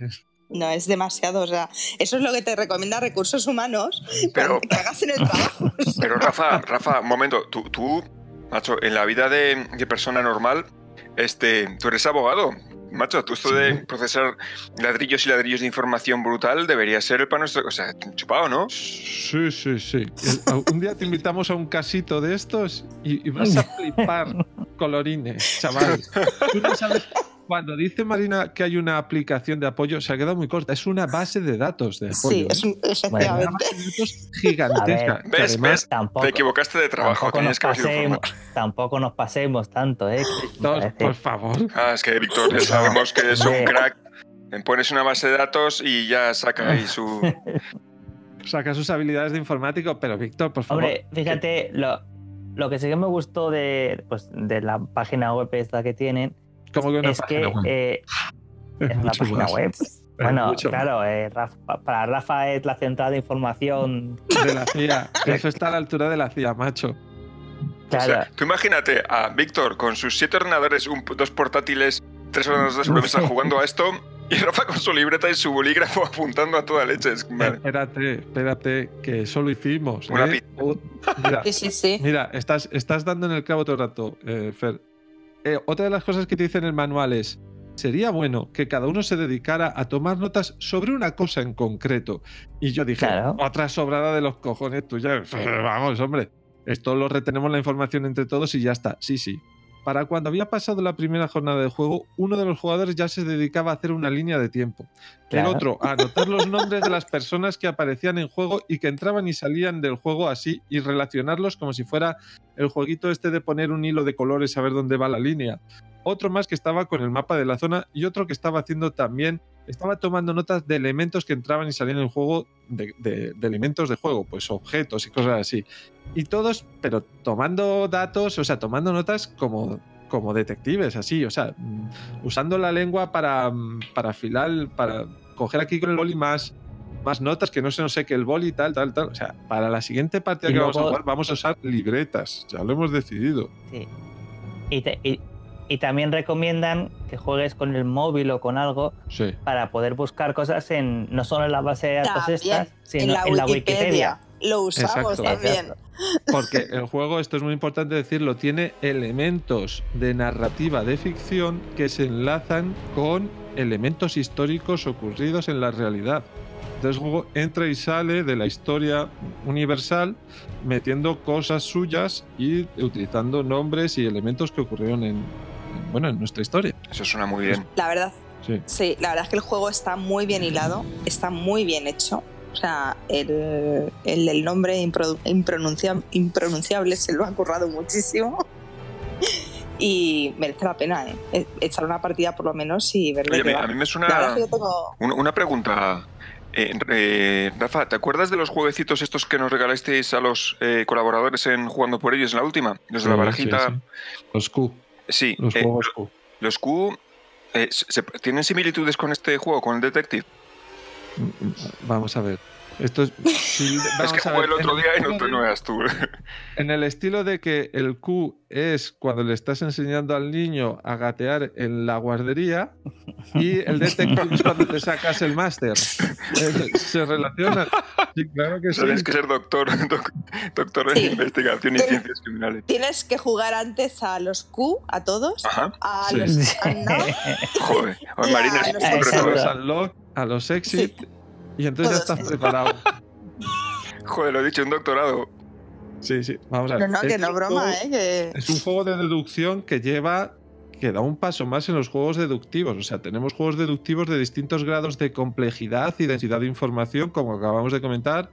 Pues los Q, Exit, Unlock, eh, los, el Cluedo, podríamos ser el Sherlock, los, las dete- eh, los juegos de mesa de Sherlock también tienen una carga de densidad alta y es un juego de deducción.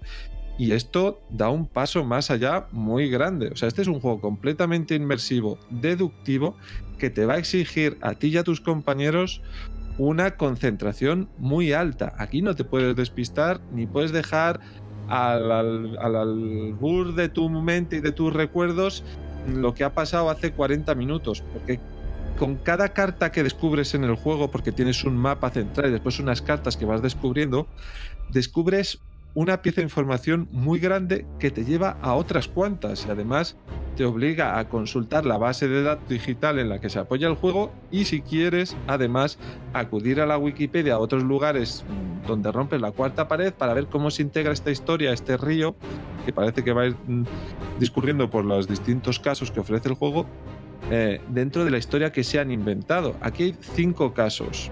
Ya hay también una expansión que Eso se es lo llama que- Detective en Los Ángeles. Eso es lo que quería. Bueno, tengo un par de preguntillas, perdona que te haya interrumpido. Pues, pues a ver, eh, lo que es, lo que os iba a decir yo es que antes Marina ha dicho que eh, es para jugar al menos una partida. Yo diría que no, que es para jugar al menos unas cuantas partidas.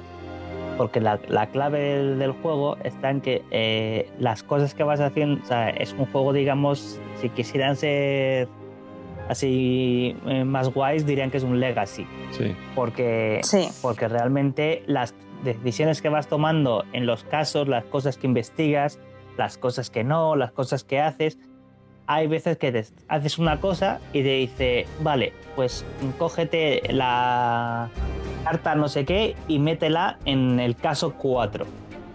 Y dices, alá, algo he hecho, no sé el qué, pero esto lo que acabo de hacer, acabo de molestar a alguien y luego en el caso 4 me lo van a recordar. O no, Sí, eso o a es lo verdad. mejor Lo que Sí. pasa es que yo digo al menos una partida porque fue tan intenso, tan denso, tan cansado, que para jugar tienes que estar mm, muy bien Hombre, sí, como mentalmente. te, como, te, como te pongas dos partidas seguidas, pues a lo mejor te tienen que ingresar. No, no, Sí, sí. Pero Marina, ¿cuántos jugadores recomiendas? Mm, Yo creo que los que fuimos es perfecto. Nosotros fuimos cuatro. Eh, Fer, pueden jugar. Nosotros, está- como ha dicho Marina, nosotros tuvimos cuatro. La caja recomienda de 1 a 5, pero podría ser 7, 8 jugadores o más, porque cada uno va a recoger una pieza de información, un tipo de información, y va a seguir ese rastro. Y después va a compartir esas informaciones con los demás cuando llegue el momento de eh, llegar a conclusiones. ¿Vale? Puede ser un ejercicio colaborativo deductivo de 1, 5 o incluso yo creo que 7, 8, 9 o 10 ¿Cuánto, personas. ¿Cuánto dura la partida así a grosso modo? Una Mm. sesión, Tres Un- horas. sí. Un caso te puede durar 3 horas. O ¿eh? sea, ¿y conviene Pero hacerlo del además- tirón? ¿O puedes eh, arrancar, eh, hacerte dos... me conviene no, es, es necesario. Sí, porque No, olvidas puedes cosas, parar ¿no? un rato para tomarte algo, como dicen, como dicen las instrucciones, pero como, como lo dejes a la mitad, No, no, no, eh, a la mitad de un olvídate. caso, olvídate, imposible. Pero si es que la densidad de información es que hay que experimentarla, es que es brutal. O sea, cada personaje que se presenta en cada caso es descrito con 10.000 rasgos que debes de tomar detalle de ellos porque seguramente serán importantes y tengan que ver con un objeto que ha aparecido eh, tres cartas más atrás y te das cuenta en ese momento de que este ha hecho tal y tiene que estar relacionado con aquello que se dijo hace media hora porque hay un pequeño detalle que los une. Entonces, en Hombre, este juego hay que jugar tengo que un decir, caso en así cada sesión. como, como voto particular, que creo que Rafa está exagerando un poco. No. Yo, Vale, yo estoy de acuerdo con Rafa, ¿eh? Bueno, pues que Rafa y Marina están, es- están exagerando un rato. Que nuestros oyentes tampoco se asusten tanto, que sí, que es un juego denso, pero hombre, que tampoco es como hacer una maratón, ¿vale? No, no, Hombre, vamos a ver, no. El- Pero- El otro día, mm, eh, este, ya os digo que probamos el Q, mm, pues mi chica y yo que somos muy novatos, y nos pasamos 45 minutos súper divertidos ahí, intentando deducir después de, de encontrar las pistas todo el sentido de, de- de, bueno, pues lo que estábamos investigando, en el caso que investigábamos. Y una pregunta que me gustaría haceros es si las pistas y la información que vais recopilando, si es lógica y coherente al 100% o existe alguna parte que, que se pueda dar a la imaginación o que sea ambigua o interpretable. Pero claro, ¿sabe? No, sabe, no sé si me explico. Esto es matemático, Sí, a ver. Fer. Esto es matemático. Bueno, no, no solo matemático. Bueno, a ver, como todos los juegos de este tipo, al final hay parte que, que te parecerá más, más obvia, menos obvia, más lógica o menos lógica. Al final es un, es un puzzle, como los puzzles de cualquier, de cualquier tipo. Yo creo que es bastante, bastante digno. Sí que hay veces que piensas que, que sigues una, una pista o que sigues una línea de investigación y luego no, no te da lo que tú esperabas. Pero bueno, Nosotros en el caso que resolvimos hubo algunas cosas en las que fallamos, nuestra lógica, nuestra interpretación de los hechos falló y el caso se resolvía por, un, por unos derroteros distintos a los que nosotros habíamos previsto. Pero eh, aún así, no llegamos a la conclusión de que esto que había ocurrido se lo habían sacado de la manga. No, no, nosotros habíamos llegado a unas conclusiones porque habíamos encontrado unas pistas sí y otras no. Porque aquí es cuando entra el elemento jugable de, de, este juego de mesa. Es un juego de mesa y tiene herramientas jugables. Tú no puedes investigar todo el mazo de cartas que componen un caso, porque tus Ahí personajes sufren estrés eh, si trabajan más tiempo del debido a lo largo del día y desplazarte de un lado a otro del tablero consume tiempo. Entonces llega un momento en el que tú tienes que decidir si gasto estrés, o sea, si, si le provoco estrés a mis personajes para que a cambio consigan una pista extra.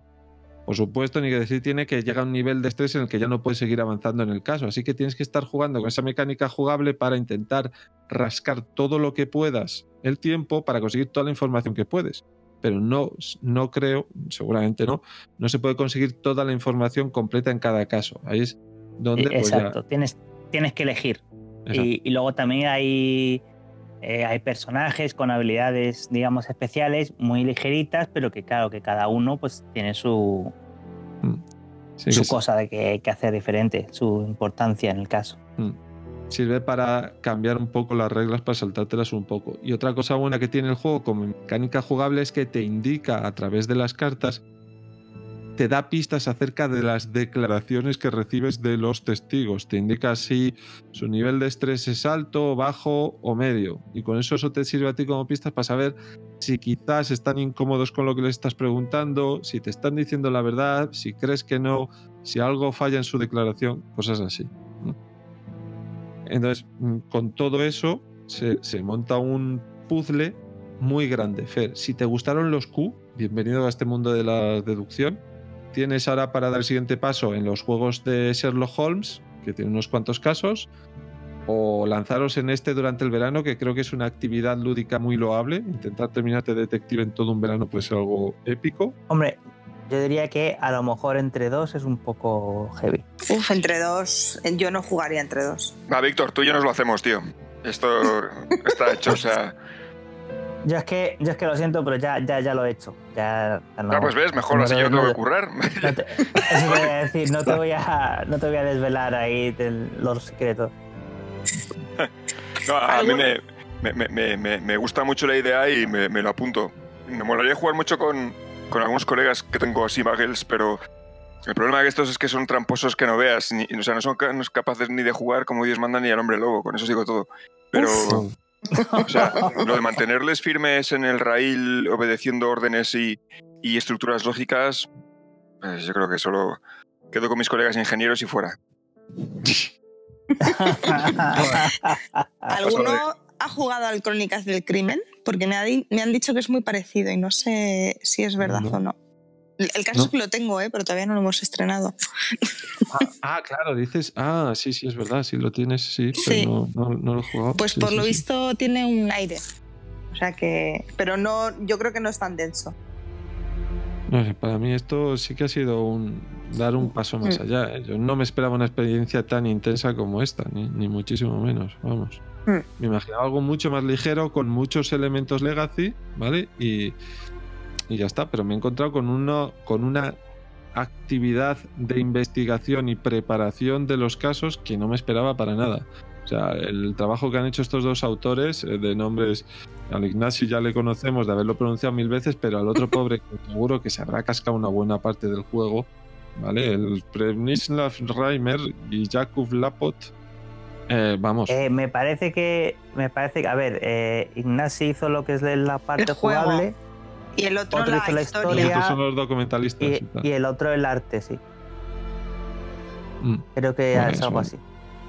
Pues merecimiento del todo para el equipo que formaron. No me extraña que hayan sacado una expansión, eh, crímenes, en, eh, crímenes en Los Ángeles, que estoy seguro que arrasará también. Pero vamos, este y juego... aparte es que si, si digamos es que la expansión tiene su sentido porque una vez que ya te has, te has viciado lo que quieres es más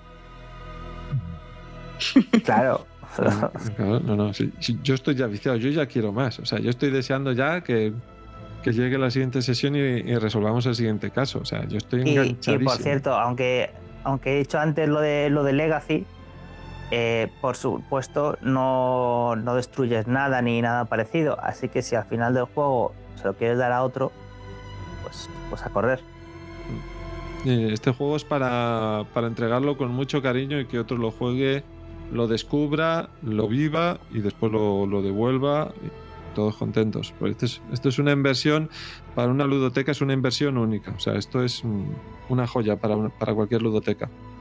Bueno. Pues no sé si queréis mencionar algo más de este detective. Que Sí. tenéis que probarlo.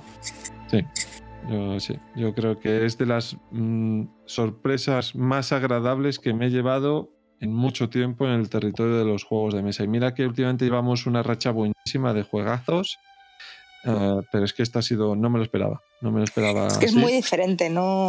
Aunque siga la dinámica de los últimos juegos de mesa, de investigación, etcétera, pero mm, no es igual. Cam- cambia bastante. Y el hecho de, de incorporar elementos de, de reales con, con ficción, a mí me parece muy interesante. Sobre todo porque lo hacen muy bien. ¿Sabes? Eso es lo. Y las, discus- Sí, y las, las discusiones con tus compañeros en plan de, bueno, vamos ahí. ¿Cómo vamos a ir ahí? Por Dios, que nos quedan cinco horas para el fin del mundo. No, Bueno, pues me quedo tres que- horas extra, pero que te vas a estresar. Que... así es. sí. Así es. Sí, sí. Sí, Y las discusiones son, allí no hay nada, no puede haber nada, esto ir para allí no sirve para nada, que sí, que igual hay Claro, o algo sea, que- ¿qué, qué haces siguiendo ese- esa pista? Esa pista está claramente está puesta ahí para despistar. O sea, ¿qué haces? ¿Qué haces? Jo, macho, ya me imagino las discusiones. Pues tú no me mandas, yo hago lo que quiero.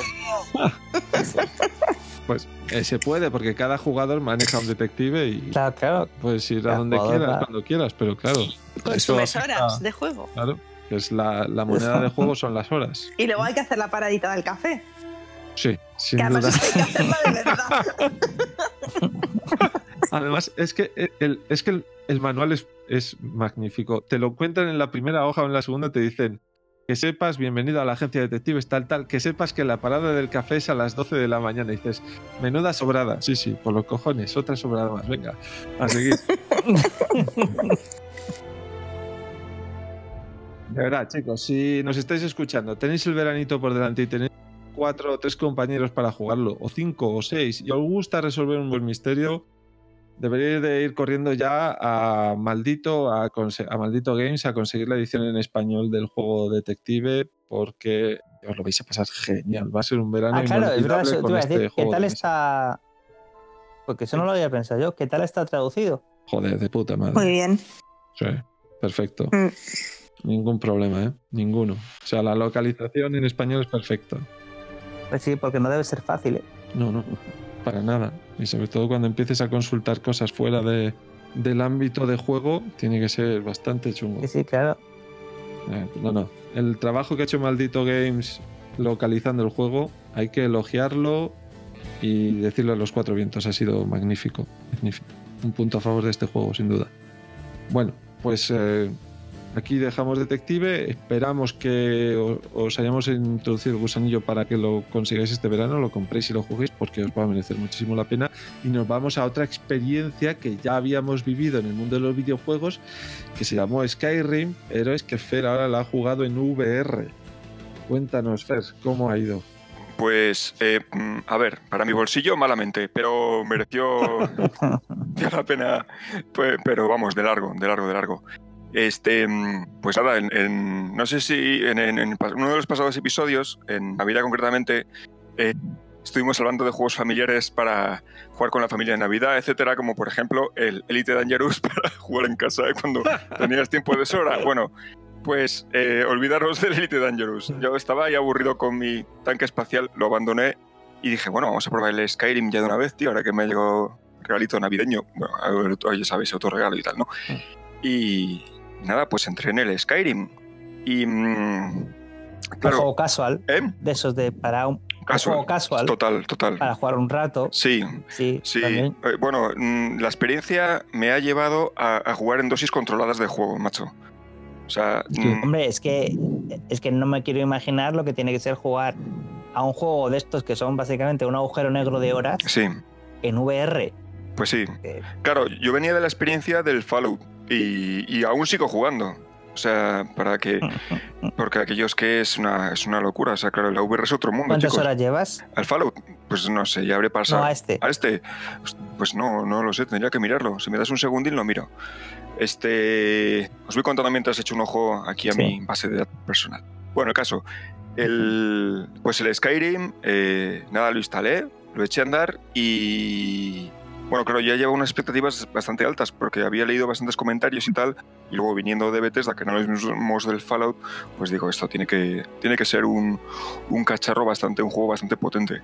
Y bueno, efectivamente, o sea, según me enchufé al juego, te pones me puse las gafas, los mandos, te quedas a cuadros, porque claro, la, la pantalla inicial, mm, eh, bueno, también hablo un poco siempre por comparación a, un juego por el estilo de echarle cientos de horas, mundo abierto y, y quest y escenarios y tal, ¿no? Que es el, el Fallout, porque realmente de estos juegos gigantescos, mm, que yo sepa ahora mismo, o sea, es que hay dos, no sé si hay alguno más tan, tan, tan grande. Pero, pero bueno, según entré, el aspecto gráfico preciosísimo, o sea, impresionado me quedé mm, viendo lo bonito que era todo y lo espectacular, porque eh, una de las cosas que al parecer hicieron los chicos de Bethesda fue, eh, al plantear la versión VR, hicieron una pequeña remasterización de, de todos los gráficos, porque claro, en VR sube mucho la resolución y, los fotogramas por segundo y claro, eh, lo mejoraron un poco, ¿no? Además que también es un juego que salió inicialmente en el, en el 2011 ¿no? y como ya ha corrido tiempo, pues algunas cosas se ven un poquito un poquito vintage, entre comillas, ¿no? Aunque apenas han pasado 7 o 8 años. Y, nada, pues el caso es que eh, empecé a jugar y, bueno, eh, la- las experiencias iniciales, eh, ¿cómo decirlo, macho? Eran como, unos, como sobre unas dosis, unas sobredosis de, de felicidad increíbles por las situaciones en las que me vi muy al principio, porque luego ya un poco como jugador un poquito experimentado en VR y tal, pues ya te vas haciendo un poco rápidamente con los mundos y ya tampoco impresiona mucho, pero no es tanto como las primeras impresiones. Pero aquí las primeras que te llevas son eh, bastante potentes. De hecho, os voy a pedir permiso, chicos, para hacer un par de spoilers solo del principio del juego. No entrar en detalles avanzados, pero sí del... Mira, yo creo que yo creo que el Skyrim ya no cuenta como spoiler. Ya no cuenta como spoiler. Eso, no. Ah, vale. No. Fíjate, es que todavía me ilusiono con estas cosas. Ah, mira, fíjate, Víctor, 22 horas. Buah, pues no te queda nada. Lo- Lo sé, sé que la, partida media son 200, pero sabes que... O sea, como sé de qué va esto la vida ya, ¿no? y al Fallout, fijaros que yo juego poco, ya le he dedicado más de 150. A ver, espera. Dios. Joder, Pues eso. Ya, no, ya, veo, ya veo que juegas poco, sí. Claro. O sea, yo normalmente cuando juego a esto son en un par de sesiones de media hora, no más. Porque es que es una locura. O sea, además, el- eh, Rafa en su momento comentaba que la desconexión de los sentidos del, respecto al mundo real era algo que le, que le asustaba, que le preocupaba, ¿no? Pues Mm. yo con el tiempo, lo que claro, eh, esto lo coges la realidad virtual, juegas, le echas horas, mm, te bajas juegos como el Skyrim, empiezas a echar muchísimas horas del tirón, que he hecho grandes sesiones, y es una pasada, o sea, como experiencia es impresionante, pero con el tiempo lo que te vas dando cuenta es que no es lo mismo cuando tú juegas en casa con tu ordenador, en tu cuartito, tu pantalla, tus cositas y tal, que cuando juegas en VR, porque en VR es una conexión, a 100 una desconexión al 100% del mundo real. ¿Qué ocurre? Que tú, o sea, cada vez que te conectas, te desconectas del mundo real, estás fuera. Mientras que cuando estás en casa, si tú estás jugando y alguien te pregunta algo o te llaman por teléfono o tal, tú sigues metido en el mundo real, ¿sabes? No estás fuera en realidad, aunque estés muy concentrado. Pero aquí sí que te desconectas de verdad. O sea, es salir de este mundo, entrar en otro y a las dos horas vuelves y dices, "Eh, espérate a ver qué hora es, joder, tal, a ver, que me centre un poco, ¿no? Porque ya os digo que la experiencia es, impres- es impresionante. O sea, la virtual está construida para eso, para meterte en un mundo completamente aparte ¿no? del, mundo real. Y, y nada, pues vamos al, al juego. Yo arranqué aquí a jugar, me encontré aquí con el Skyrim que todos conocéis, no voy a entrar en... en- todo el mundo sabe lo que es el Skyrim, así que no voy a entrar en, en- en comentarios de este juego va de un tío que... No, simplemente comentaros dos o tres experiencias así, así divertidas y preguntarme lo que queráis. Yo empecé a jugar y me encuentro una carroza de prisioneros eh, que nos llevan por ahí, mm, pues eso, prisioneros. Y, la primera sensación es, ostras, este, joder, una carroza, jo, qué bonito todo, tío. Todo rodeado de montañas, de árboles, de hay unos escenarios nórdicos impresionantes. Y ojo, qué bonito, macho. Y gente que me en el carro, sentada como yo, que me habla y tal. Y ojo, macho, mm, que, que me miro, bueno, yo no me veo, claro, tú, a, a ti no te ves, pero si ves a, a cuatro o cinco prisioneros que tienes alrededor, que te hablan y te cuentan cosas y tú vas ahí por el camino al tran tran, ves los caballitos, los guerreros, qué bonito es esto y tal. Y entonces te empiezas a marear porque claro, vas en un carro que se va moviendo y todo lo que no sea, por lo menos para mí, en movimiento con teleportación, me marea. Entonces, bueno, tienes que hacer un poco de tipas corazón y aguantar el tipo esos primeros minutos, ¿no? Pero, pero claro, estás en un mundo medieval fantástico, al más puro estilo nórdico, preciosísimo, ¿no? Miras al cielo, ves las nubes, ves los picos de las montañas, oyes el viento, los pajaritos, dices, joder, vale, soy un prisionero, pero me da igual, soy súper feliz, esto es espectacular. y Estoy jodido, pero feliz. pues sí, o sea, realmente ni lo... Sí, sí, o sea, estoy jodidísimo, pero da igual, seguro que me meten en la celda y me igual, yo qué sé. Y entonces te llevan a, una especie de fortaleza donde luego te dicen, pues mm, te vamos a cortar la cabeza. Tú, o sea, primero se la cortan a un tío y dices, joder, qué mala pata, ¿no? A todos los prisioneros y te dicen, tú, ven acá que te vamos a cortar la cabeza. Y te ponen la cabeza contra un tronco, o una piedra o algo así. Y, ostras, y ya está. Se- pero que esto es el... Y, y vas a morir diciendo, joder, bueno, a ver qué pasa He aquí. pagado porque- 60 napos por Claro, esto. 60 coño, ¿ves? pavos para un paseo en carroza y que me corten la cabeza. Bueno, debe ser que... Y Pero ha entonces... sido bonito. Sí, sí, no, ah, bonito es bonito, porque aunque te vayan a cortar la cabeza, puedes mirar a los lados hacia arriba y ver a la peña, pero claro, tú estás ahí un poco diciendo, joder, claro, tu primer instinto es, si me van a cortar la cabeza, me lío a puñetazos con la peña, pero bueno, esa, esta, esta parte es un poco tunelilla, ¿no? Tienes que ir, es la introducción realmente. Y entonces de repente oyes un grito brutal, un berrido completamente antinatural de alguna bestia que hay por ahí, dices, pero ¿qué pasa? Y ves el primer dragón por ahí volando. ¿Qué pasa haciendo? Pasa, pa- pasa, pasa por el, por el castillo. Claro, eh, jugadores de rol, amigos míos, y de juegos de mesa variados y frikis varios, cuando ves un dragón que pasa volando a toda leche, la fortaleza en la que estás, se te ponen de corbata, porque, claro, todos lo habéis visto en el Skyrim en versión PC normal, pero en realidad virtual tú estás metido dentro. Entonces miras para arriba y ves un lagarto de 30 metros volando con una envergadura de alas de 50 o 60 metros que hace una pasada al castillo y ves todo el mundo acojonado y claro, el, verdugo eh, se le olvida de que tiene que cortar la cabeza, con lo cual dices, uff, menos mal. Y te quedas ahí diciendo, bueno, ¿y ahora qué? Y entonces todo el mundo empieza a correr y el dragón empieza a hacer pasadas por la fortaleza echando llamaradas, o sea, echando bocanadas de fuego al más puro estilo fantástico de Dungeons and Dragons de toda la vida.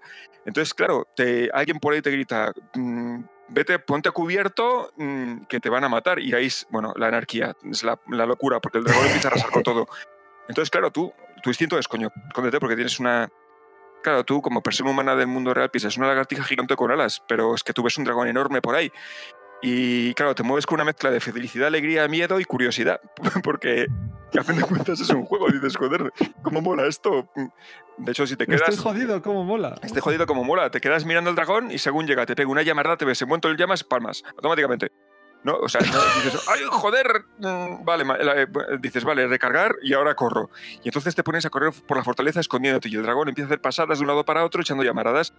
Y, y claro, yo ahí me dediqué unos minutos, a- bueno, unos minutos, es que no du- dura muy poco, pero los dos minutos que tardan en arrasar la fortaleza, me asomaba por la puerta mira, y me pasaba pateando de un lado a otro de las casas, mirando al dragón cómo comeba las cosas, porque era espectacular. Dices, no, mm, es como un parque temático, la, la atracción del dragón quema el mundo. Y tú te quedas ahí mirando cómo vais buscando a los soldados, a las torres, va tirando las cosas abajo.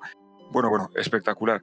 Y en un momento te dicen, oye, sal por patas y, y vete a no sé dónde, algún guerrero por ahí, amigo, que te que hay por ahí. Es que me acuerdo vagamente de la presentación porque ahora me dedico a ir por el mundo cazando. Y nada, sales corriendo, te libras del dragón, lo dejas atrás y ya llegas a un pueblecito. Bueno, la- ya os digo, la, primera impresión espectacular. O sea, solamente si, si- cuando algún día hagamos la quedada VR, eh, os pongo esa parte cualquiera que veis, queráis vivirla, porque es increíble. Y, y nada, llegas a, a un pueblecito medieval, huyendo, ya eres libre, te han dejado libre, te han dejado en paz y a buscarte la vida. Lo único que llevas encima es tu jubón y ya.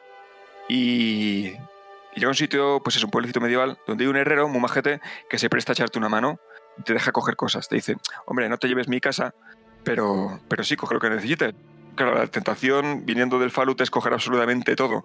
O sea, hasta los trocos de su chimenea, todas sus herramientas, porque dices, "Pu- puedo venderlo luego. Pero a mí, eh, Claro. Eso es, un, eso es un jugador de RPG que tienes ahí un inventario infinito sí, y te lo tienes que guardar todo. sí, sí, tío, aunque lleves ahí, qué sé, macho, aunque te lleves el Carrefour a cuestas, mm, vas paso a paso, pero le lo llevas. Pero claro, yo dije, no. Es más, lo que tienes que hacer es luego vendérselo al mismo herrero. Ese es el, Oye, que- ese, ese es el combo que haría el combo que haría cualquier jugador de RPG avezado. Claro, joder, Víctor, tú tienes ahí un, un espíritu fenicio tremendo, macho. Pues a mí no se De- me de ocurrió, o sea, RPG, macho. Esto es típico. sí, pues, pues, claro, es que, no sé, supongo que yo mm, pienso en otra faceta, o sea, yo iba, yo, tú date cuenta que cuando yo me encontré en esa situación, yo iba en modo full epic, o sea, al principio yo iba en plan de, bueno, a ver qué me encuentro, que esto será bonito y molará, pero en ese momento te encuentras full epic en plan de voy a ser el mejor guerrero más bondadoso, más guay, más estupendo con todo el mundo. Entonces, a, a mí el- el- lo que me decía, o sea, lo- mi más profundo espíritu adentro me decía, coge cuatro armas, que- aunque sean un dos palos, no le robes un poquito de comida, dos lingotes y te las piras. Y, y- y- y vamos, y adórale, o sea, nada de robarle, no, no, no, yo voy a hacer el bien por el mundo, tío, es el instinto más puro que me entraba. Y, y nada, pues cogí, me armé un poquito y todo esto y me fui a patear por el mundo. Y bueno, pues nada, pues a partir de ahí empezaron las, las aventurillas. Este, mm, una cosa que me pasa es que no me quedo con los nombres de los sitios. Entonces llamo a todo mm, por los nombres de lo primero que me viene a la cabeza, porque no me acuerdo del nombre de nada. Entonces, eh, pues así, de eso tres anécdotillas. Bueno, primero, casi me acuerdo de un nombre, Carrera Blanca, creo que es una una de las ciudades principales, que es espectacular. Es una ciudad nórdica, al más puro estilo Rohan, mm, este, súper bonita. Bueno, deciros que la primera vez que llegué ahí, eh, lo primero que hice fue, me cogí, me senté mm, en mi butaca con el visor de VR, o sea, me fui un clarito del bosque frente a la fortaleza, donde pegaba el sol matutino, como si estuviese tomando el sol. Me senté, eh, claro, tirando butaca, porque me senté en el suelo, vaya coñazo. Me senté en la butaca, me saqué un libro que había enganchado por ahí, mm, no sé si pegando un lobo o, o algo así que encontré por el camino, o un ladrón, no lo sé, no me acuerdo bien. Y me puse a leer como media hora, ahí al solecito, debajo de los pinos, frente a la fortaleza. Porque aquello era tan bonito. O sea, uno- que por ejemplo en el Fallout eh, tienes un, un ex- un extraño efecto exótico, porque es toda una especie de duro alternativo, pero destrozado y en modo apocalipsis. Esto es toda una preciosidad, o sea, todo edificios medievales, eh, además, pues eso, estilo Rohan, estilo muy nórdico y tal, y todo en perfecto estado. Entonces es todo súper bonito, todo cuidado, las granjitas, los edificios, los caballos, la gente, las fortalezas, las murallas, es todo súper bonito, macho. Entonces me quedé ahí media hora leyendo, disfrutando aquí del panorama, ¿no? ¿En, Dije, en "Mm". español? ¿Traducido Sí, y sí, sí. doblado? Todo Traducido en y español. Todo, todo, todo, todo, todo full al español. Y mm, además muy bien, muy bien doblado, muy bien y todo, pues bastante bien traducido. Luego me di cuenta que la mitad de los libros son un coñazo, pero lo empiezas a leer y tal y dices, no me he enterado de nada y no, no sé qué estoy leyendo. Pero bueno, qué sé, tío, el momento ahí, momento zen, no leyendo libros del Skyrim al- mirando al sol.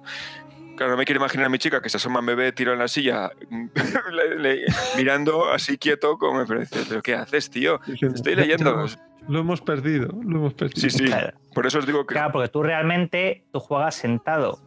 cuando me siento, me siento de verdad, pero normalmente cuando estoy de pie, juego de pie como de costumbre, por toda la habitación. Pero te, te- te- te- te puedes mover por toda la habitación. Bueno, a ver, yo tengo un espacio de juego de dos metros por dos metros. O sea, por eso yo... yo- Ya, pero, pues, tú- bueno, eh, pero me vamos a- refiero a eso. eh, entrando en, un poco en chicha técnica, Víctor. eh, tú tenías el Oculus Quest, ¿no? Sí, eso vamos a hablar ahora. Vale. A, Sí. a la hora de Pero a configurarlo... lo que me refiero, Sí. en el, en el, en el juego tú te, estás fijo en un sitio o te mueves, te puedes mover. Te puedes tú, mover. como tú. pero mi configuración es en modo eh, punto central. O sea, yo, yo juego en el punto central. Tengo, me puedo desplazar un poquito, a los, o sea, en un radio de aproximadamente medio metro, pero tengo un círculo muy pequeño. Si me salgo, sé que puedo dar un castañazo o algo, como ha pasado. De hecho, tengo la pared llena, la pared llena de rascaduras blancas de cuando me peleo con los bicharracos, porque es que no me puedo quedar dentro del círculo, macho. O sea, me salgo y pego un hachazo a la pared. Este. Claro. mm, Pero sí, sí, te puedes desplazar. O sea, claro, de, también- de ahí también la gracia, que es que te puedes mover como quieras. Este. Y nada, bueno, pues entré en la ciudad cuando entras en la ciudad es, es aquello preciosísimo, todo súper bonito, no puedo dejar de, decir lo bonito que es todo. Y ya te vas encontrando a la gente, a los comerciantes, a eh, habitantes y tal del pueblo, y van hablando contigo y tal, ¿no? Y te van asignando las primeras misiones, vas viendo dónde está el mercado, y dices, joder, cómo mola el mercado, tío, el que vende comida, el que vende cachivaches, el mercader que te compra todo, luego vas al herrero donde puedes mejorar tus armas, en venderle armas, comprarle otras, mejorar tu armadura, tal. Es una pasada. Bueno, el día en que llegas ahí dices, venga, me voy a comprar mi casa. Te compras una casa que está hecha una ruina, pero es tu casa. Estás orgullosísimo, tío. Y luego es que encima puedes ir mejorando tu casa poco a poco y la ves desde dentro y la ves mejorando. Entonces, eh, es una pasada porque, claro, yo ha- hablo desde. Yo jamás he jugado al Skyrim y ahora que puedo lo estoy disfrutando, pues eso, como la primera vez que todo lo habéis disfrutado. Y es acojonante. Entonces, llegas ahí con todo tu loot, con todo lo que has podido conseguir y, y capturar de tus múltiples aventuras, dices, vale, esto me lo quedo para casa y esto lo vendo. Eh, ahora mi casa es una zorrera, o sea, es que ya paso de ordenar, tío, está todo amontonado, tirado. Y, y cuando entro, eh, pues es un caos. De hecho, eh, hay uno de los hechizos que no sé cómo se llama, que es pues ir armado a los dientes. Yo le llamo el Fumanchu, porque dice el tío Handel Chu. Tiene una oleada de energía que empuja todo lo que hay por medio. Entonces monta un pollo y cuando lo haces en casa es un carajal, saltan todos los trozos por los aires. Y es muy, muy divertido. Bueno, con eso aprendí una gran lección. Y es que mm, eso lo llevas en el mando activado en, un- en los botones laterales de la mano derecha. Y se activa con una facilidad increíble. Entonces, cuando yo lo yo claro, yo decía, bueno, pues la espada, el escudo, no sé qué, la armadura, tal, el fumanchú metido en la derecha, el patatín en la izquierda. Y, y- y claro, lo malo es que como es muy sensible, tú te metes en una taberna, en un sitio, dices, oh, he llegado al pueblo de no sé qué, voy a la taberna, ay, qué de gente que me irá el, el tabernero, el, está aquí el de, el, pues yo qué sé, la gentecilla de por aquí la ciudad, el guerrero de tal, el de, el que está, joder, macho, ¿cómo se dice? El de la musiquita aquí con, contándose sus canciones, El bardo. el, el bardo, cantando sus canciones en español, que según la vas oyendo te entra la risa, tal. Y dices, voy a ir al, de, al, al tabernero a pedirle un algo. Y entonces activas el Fumanchu y de repente todo el mundo, claro, se lleva un guantazo y todo el mundo te quiere linchar y dices, no, cabrones, no podéis conmigo. Tu primer instinto es reventarles a todos. Pero dices, no, no, no, tío, no puedo aquí ir matando a la peña porque soy un hombre santo. Directamente te cargas partido. ¿Por qué no? ¿Por qué no? Pero vamos a ver, Víctor. O sea, Víctor, yo soy la paz, la justicia y la bondad. ¿Vale? Oh. Ese soy yo. venga, venga. Sí, venga. entonces- estás, en el, No, no, en estás en el Skyrim. Es- Tú eres la ley. yo soy la ley. O sea, Ya, pero ¿sabes tú lo y tu que.? espada, tú, No, tu pero- espada y tus magias son la ley, Pero- así que ya está. Sí, no, sí es verdad. A ver, si esto tiene una explicación. Tiene, es verdad que mm, desde un punto de vista moral, esto dices, no os voy a matar, cabrones, porque no es justo. Pero es que, digo, si me cargo al tabernero, ¿a quién le vendo mi basura? O si mato a no sé quién, igual me peto en una quest, o igual me quito quests que puedo hacer. Entonces intento ir con cuidado. O sea, hay bastantes bichos en el mundo para matar, ¿sabes? Como para encima matar a los pocos que me pueden ayudar en algo. Entonces ese es el rollo. En el fondo es un, es un compromiso egoísta. No digo, yo no, no voy matando a la peña porque me sirven, las utilizo para cosas. Y, y bueno, pues es el, el Fumanchu y las tabernas y los viajecitos, que son una gozada. Al final desactivé el Fumanchu porque es que, es, que vas por ahí destrozando los pueblos, tío, es una salvajada.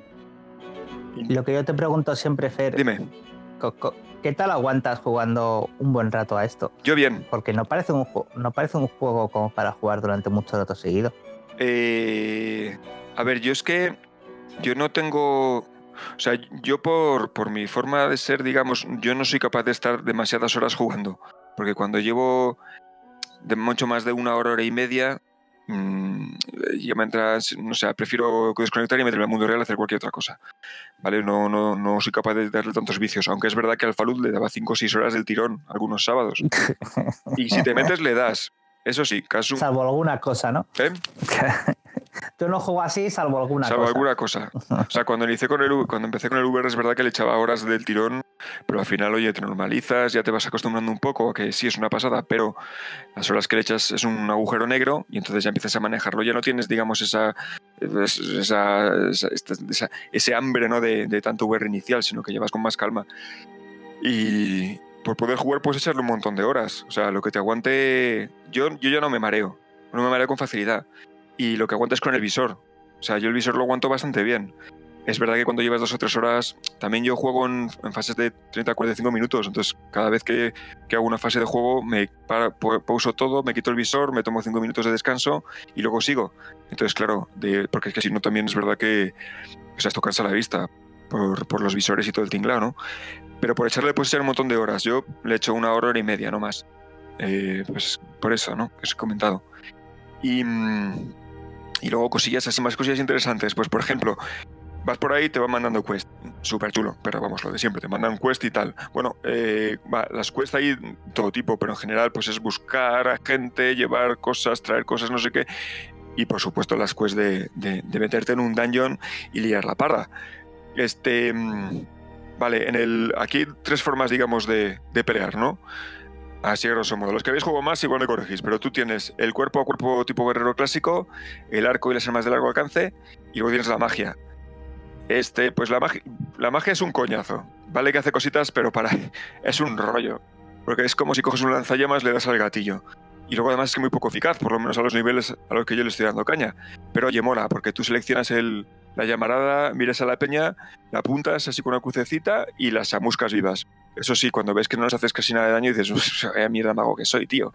Pero bueno, que poderes mágicos aquí, tendré que practicar más. Luego te coges este. Bueno, pues voy a probar con el cuerpo a cuerpo, que es lo que mola. O sea, dar hachazos al personal como si no hubiera un mañana. Y. mm, Y bueno, aquí me lleva una sorpresa un poquito ingrata. Pues inicialmente yo me enganché mi, la primera espada que pude y el primer escudo. Cuando me apareció uno de los primeros enemigos, que igual era un salteador o algo así, me fui a fostear. Le dije, guau, tú te voy a dar la del pulpo porque encima yo sé pelear, no sé qué. Y, claro, el combate no es, no es realista, sino que tú vas, pones a darle palos y según le vas dando palos se los va comiendo y vas haciéndole daño. Y al primer golpe que te pega, tú alzas el escudo, te mega un, te un leñazo y suena una especie de clong y de repente te encuentras completamente desarmado. Dices, pero yo no estaba... O sea, em, eh, digamos que el sistema funciona más por porcentajes y puntuaciones de habilidades que por la habilidad real que puedas tener en, en manejar, un, por, ejemplo, manejar un arma de filo o, o un escudo. De hecho, eh, da igual cómo le golpees al otro, al final vas dándole palos como si fuese un parabrisas y da igual, ¿no? Desde. Sí, es, un poco rollo porque, joder, macho, yo iba todo ilusionado en plan de, "Buah, ya, ves, yo me con mi escudo, me, pe- me meto en un daño, da igual que me peguen, como tengo un escudo, lo paro. Pues no lo paras, te desarman. Tú, joder, me cago en la mar. O lo paras, pero te hacen daño y tú, pero, pero si lo he parado, si he puesto el escudo, es imposible. Pero bueno, pasan esas cosillas. Podríamos compararlo con este juego, con el Carnage, en cuanto a- al combate cuerpo a cuerpo. Y ahí debo decir que en el Carnage el combate cuerpo a cuerpo está bastante mejor hecho. Es decir, tú paras las cosas con el escudo o con la espada, puedes hacer jugadas con la espada, con el escudo, mientras que en el, Skyrim no. Depende ya de los porcentajes y de los niveles de habilidad tengas. Con lo cual te deja un poquito diciendo, jo, tío, con una lagrimilla, ¿no? Diciendo, vaya, hombre, yo que quería pelear así como en el Carnage, como si no hubiera un mañana, y parar los golpes y hacer combos y putear, pero no. Tú vas y te lías a palos y ya está. No, no es mucho más, no hay mucha más historia. Y, bueno, ya por último, el tema del arco. Eso sí que es una pasada. O sea, ese es otro mundo. Este. mm, Con el arco, claro, tú según vas, vas funcionando, claro, dices, bueno, voy a coger una combinación de armas razonables, la- las cosillas que voy pillando por el camino, como un poquito de magia, por si me es útil, sobre todo, lo, vamos, lo más útil la curación, eso desde luego. Y te pillas un arquito, unas cuantas flechas de hierro, tal, y, claro, dices, bueno, pues cuando me atacan, lo primero que hago es tiro flechas de lejos y el cuerpo a cuerpo y a cambio de armas y a cuerpo a cuerpo. Con lo cual, genial, y te apañas bien, vas haciendo. Y entonces, claro, tú coges tu arco y empiezas a tirar flechazos y lo primero que pasa es que las flechas se van para todos lados. Y, joder, pero esto es. Pero qué mierda, qué mala puntería tengo, me cago en la mar. Y entonces, claro, te empiezas a acercar a la peña para tirarles más a quemarropa y acertar, porque, claro, tienes que apuntar un poco. Entonces, que en quemarropa no fallas, pero claro, os das ahí al trapo, es como si tuvieses pegado un saco patatas y le metes tra- trayazos a, a quemarropa, ¿no? Pero ¿qué pasa? Que poquito a poquito ya veía, joder, es que cuerpo a cuerpo pelear es un poco rollo. Lo que es realmente divertido es tirar flechas y hechizos de vez en cuando, pero tirar flechas es divertidísimo. Y además hay mucha variedad de arcos, de flechas y tal. Pues bueno, oye, mm, puedo ir combinando flechas, flechas, flechas, que me lo paso pipa, con pegar un poco cuerpo a cuerpo de vez en cuando, flechas, flechas. Eh, y claro, yo lo que veía es que con las flechas es que era un desastre tremendo. O sea, yo tiraba flechas y tal, pero es que no daba ni la mitad. Y entonces un día eh, hice un experimento y dije, vamos a ver. O sea, esto se tiene que poder apuntar de alguna manera. Porque es que o sea, lo que molaría es poder tirar de lejos y tal, y, o, o- o de, o de cerca, pero tener un porcentaje de, ace- de- de acierto razonable. O sea, algo. Y no que sea un desastre, tío, que las mitad de las flechas se te van por ahí, la otra mitad das mal, tal. O sea, horroroso, ¿no? Y entonces. eh, pues eh, se me ocurrió ir a. Hay una parte en la fortaleza esta de Carrera Blanca, que una, un- una especie como de campo de entrenamiento de unos guerreros y tal, pues que hay unos muñecos y unas dianas y una historia. Y entonces empecé a practicar con las dianas, primero muy de cerquita y luego cada vez más lejos. Y me fui dando cuenta de que, claro, con el visor. eh, el de VR, si lo tienes bien calibrado en cuanto a la distancia de pupilas, tal, tal, tal, sí que puedes eh, curarte un poquito el tema de utilizar el arco y apuntar un poco. Pero es que en realidad te lo puedes curar bastante, porque, claro, yo ahí ya empecé a hacer el, el típico día en Skyrim de Fer, el guerrero del bien. Eh, Víctor, el guerrero del bien. Bueno, pues típico día en Skyrim. Me levanto a las 6 de la mañana. Como las tiendas abren a las 8, pues ¿qué pasa? Que tengo dos horas de, de no hacer nada. Entonces, Claro, porque yo me levanto Voy a las matar 6 y me acuesto a las mientras. 12. Soy un hombre de bien, ¿vale? Yo no trasnocho. Eso de ir por la noche de golfeo, no. Entonces, yo me levanto a las 6 y me pongo a mirar los cuestes. Digo, vale, esto, lo otro, lo más allá, vale, ya tengo una idea de qué voy a hacer. Y ahora tengo un rato para, antes de que abran las tiendas, porque siempre tienes morralla encima que vender, que comprar, que hacer cosas, ¿no? Además, como estás empezando la partida, estás fresco y sabes cuatro cosas que hacer al principio antes de nada. Entonces, en ese rato que tienes entre medias, yo me voy a mi campo de entrenamiento y me lío a practicar con el arco. Me lío a practicar, tío, es que le he cogido una pericia a esto, pero tela marinera, ¿eh? O sea, mm, a ver si hago un. Si un día consigo grabar un, un, un gameplay, porque de, de ser un es que soy un Robin Hood, tío, o sea, súper de lejos. Una puntería que he desarrollado, macho, con esto del VR de flipar, pero es que además en movimiento, o sea, súper chulo. Ya, igual os mando un pantallazo, a ver si lo consigo. Y, pero de, dar en la diana de, lejos y un montón de flechas seguidas en el blanco y te acercas a recoger las flechas y están todas clavadas, pues eso, mm, en un palmo de diámetro, en el pecho del pollo o en la cabeza o, incluso en las manos y tal. Es una precisión que he conseguido desarrollar a base de entrenar con el VR tremenda. Pues nada, pues de esto recojo mis flechitas, a las 8 me voy al mercado, vendo, revendo. Ah, sí, se me cruza una tía que le hice una misión que siempre que te ve te dice, el día mejora cuando te encuentro por aquí y estás cerca. Y entonces eso te levanta el ánimo que te cagas. Tú le dices, cuando te veo a ti sí que mejora, nena. Bueno, no piensas. es que es una gozada, macho, cuando vas por ahí y empiezas a hacer el bien, Víctor, hacer el bien, y la gente te empieza a admirar, ¿no? Te, te admira, tío. Y, y luego te ven los críos, ¡jo! Ojalá fue un tío como tú fuera mi papá. Y yo estoy dejando la casa que vas a ver, niño, cuando te, cuando te compre y te meta ahí de mi hijo, joder, mi hijo. Bueno, y, y nada, pues empiezan las aventuras. Te vas por ahí, haces las aventuras que puedes, tal. Bueno, una cosa que eh, eh, este, eh, cuando vas conociendo mundillo y tal, y vas conociendo a la corte de Carrera Blanca y al rey y a toda la peña que hay por ahí, te dice, bueno, y llévate a esta mujer, que no me acuerdo cómo se llama, pero es la, la tía grande con armadura que pega leñas como, que vamos, que pega leñazos por ahí por la vida que da gusto, es un tanque. Esa que, vamos, lo hace todo por ti, tú no tienes que hacer nada. Esa ya va corriendo y dice, venga, pegarme a mí, que entonces me lo paso pipa porque ella va por ahí. Yo voy haciendo mis aventurillas, me meto en un lío, llega hasta corriendo, ¡morid, perros! Se lía tortas con todo el mundo, no hay Dios que la mate, y yo mientras me voy detrás con mi arco y a tirar. Como ya tengo buena puntería, yo voy tirando por los huequecitos. Entonces la tía siempre va gritando, ¡cuidado que me vas a dar! No sé qué, chorradas así. Da igual, no lo doy. Y entonces, como lo, lo bueno que, joder, has descubierto un tanque, claro. tengo, un- tengo un tanque, o sea, ya no necesito hacer nada. Bueno, en realidad sí.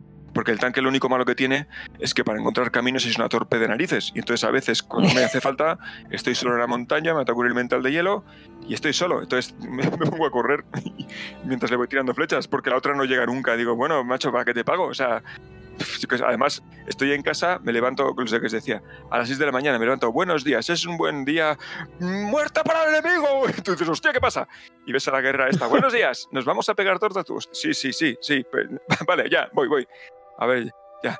Y, mm, y eso, con el arco, pues eso, ya os digo, mm, desarrolles la puntería y una pasada. Pero una pasada, tíos, que hay veces que, que me meto en una melee y como los enemigos aguantan un huevo y me pongo a tirar flechazos, pero yo tengo el instinto muy desarrollado. Entonces ves a los enemigos que van caminando por ahí intentando pegarte, pegándose con mi colega la tanque, la Martita que le llamo, eh, que va pegándole leñazos y tal, y la cabeza como un alfiletero, porque es que todas las flechas ya, todas a la cabeza, pim, pam, pam, pam, y todos acertando ahí.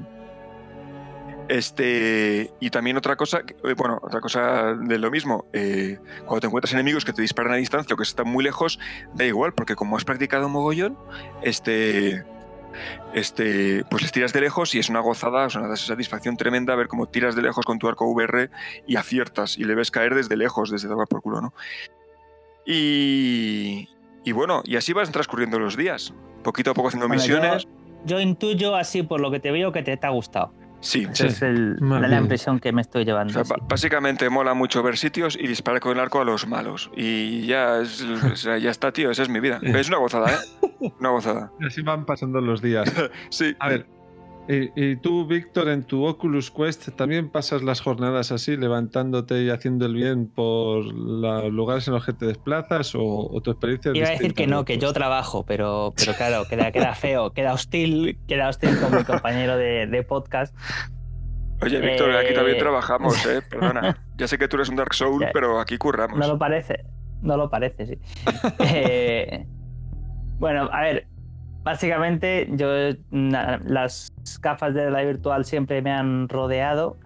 Eh, tengo amigos, varios amigos que, las tienen, alguno de ellos muy, muy friki de, esto. Y, bueno, pues siempre he dicho, bueno, paso yo un poco, pero ahora acaban de sacar unas nuevas que ha cambiado un poquito el concepto y ya he dicho, pues venga, vamos a probar. Las gafas que tiene Fer son las HTC, HTC Vive Yes, yes. y, y como él os, os cuenta, él juega con un PC, que seguro que es un PC de estos baratitos, con una gráfica pequeñita. Joder, es un pepinardo, macho. Todo carísimo, Claro, ¿eh? y, y que eso se conecta con un cable a tus gafas, que también seguro que fueron baratitas. Sí, también. Eh, al- a los lados de las gafas ha tenido que poner un par de. o sea, en las esquinas de la habitación ha tenido que poner un par de, Sí, seis horas de montaje. De sensores que son. Las de estaciones eh, bases láser, sí. Estaciones bases de láser, no infrarrojos. Vale, bueno. No te pases. Wow, tío, ¿qué pasa? Bueno, bueno, Hay que darte caña Eh, ahora. claro, y, y, y después de todo eso, una vez que ya los has puesto, pues ya tienes unas gafas y ya estás. Pero como él, como se acaba de decir, pues claro, tú no dejas de estar clavado a un- con un cable, Sí. hagas un cable gordo a- al ordenador. Sí, para hacer un pequeño inciso, PC 1300 pavos, el visor 600, nuevecito, ¿eh? Para que os hagáis una idea. Y seis horas de instalación, dos, tres tardes. Sigue, Víctor. Pues sí, pues eso exactamente, es- esa es la idea. Y, y de hecho yo tengo varios amigos y luego además lo he estado viendo en, en varios vídeos de YouTube, lo dicen lo mismo. Mis amigos me dicen, sí, cuando yo me llevo a alguien a casa a jugar a esto, eh, pues lo, lo flipan, pero luego me dicen, bueno, ¿qué me tengo que comprar? Cuando le dan la lista de, de la compra, pues y sobre todo el, todo el, la historia que hay que montar, los sensores y tal, dicen, eh, mira, venga, va, otro día. Sí.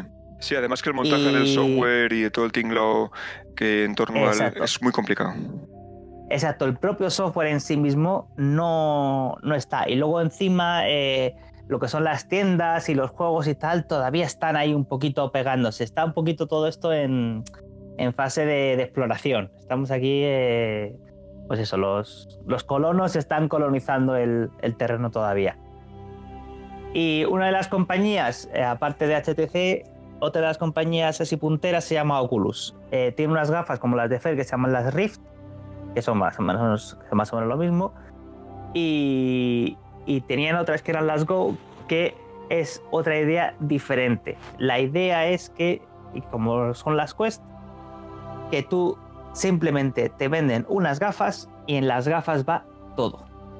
Y cuando digo todo, quiere decir todo. Tú te pones las gafas y ya no tienes ni que tener un PC, ni que tener eh, los light right estos de infrarrojos, ni nada. Tú te pones en el centro de tu habitación, eso sí, tienes que despejar tu habitación.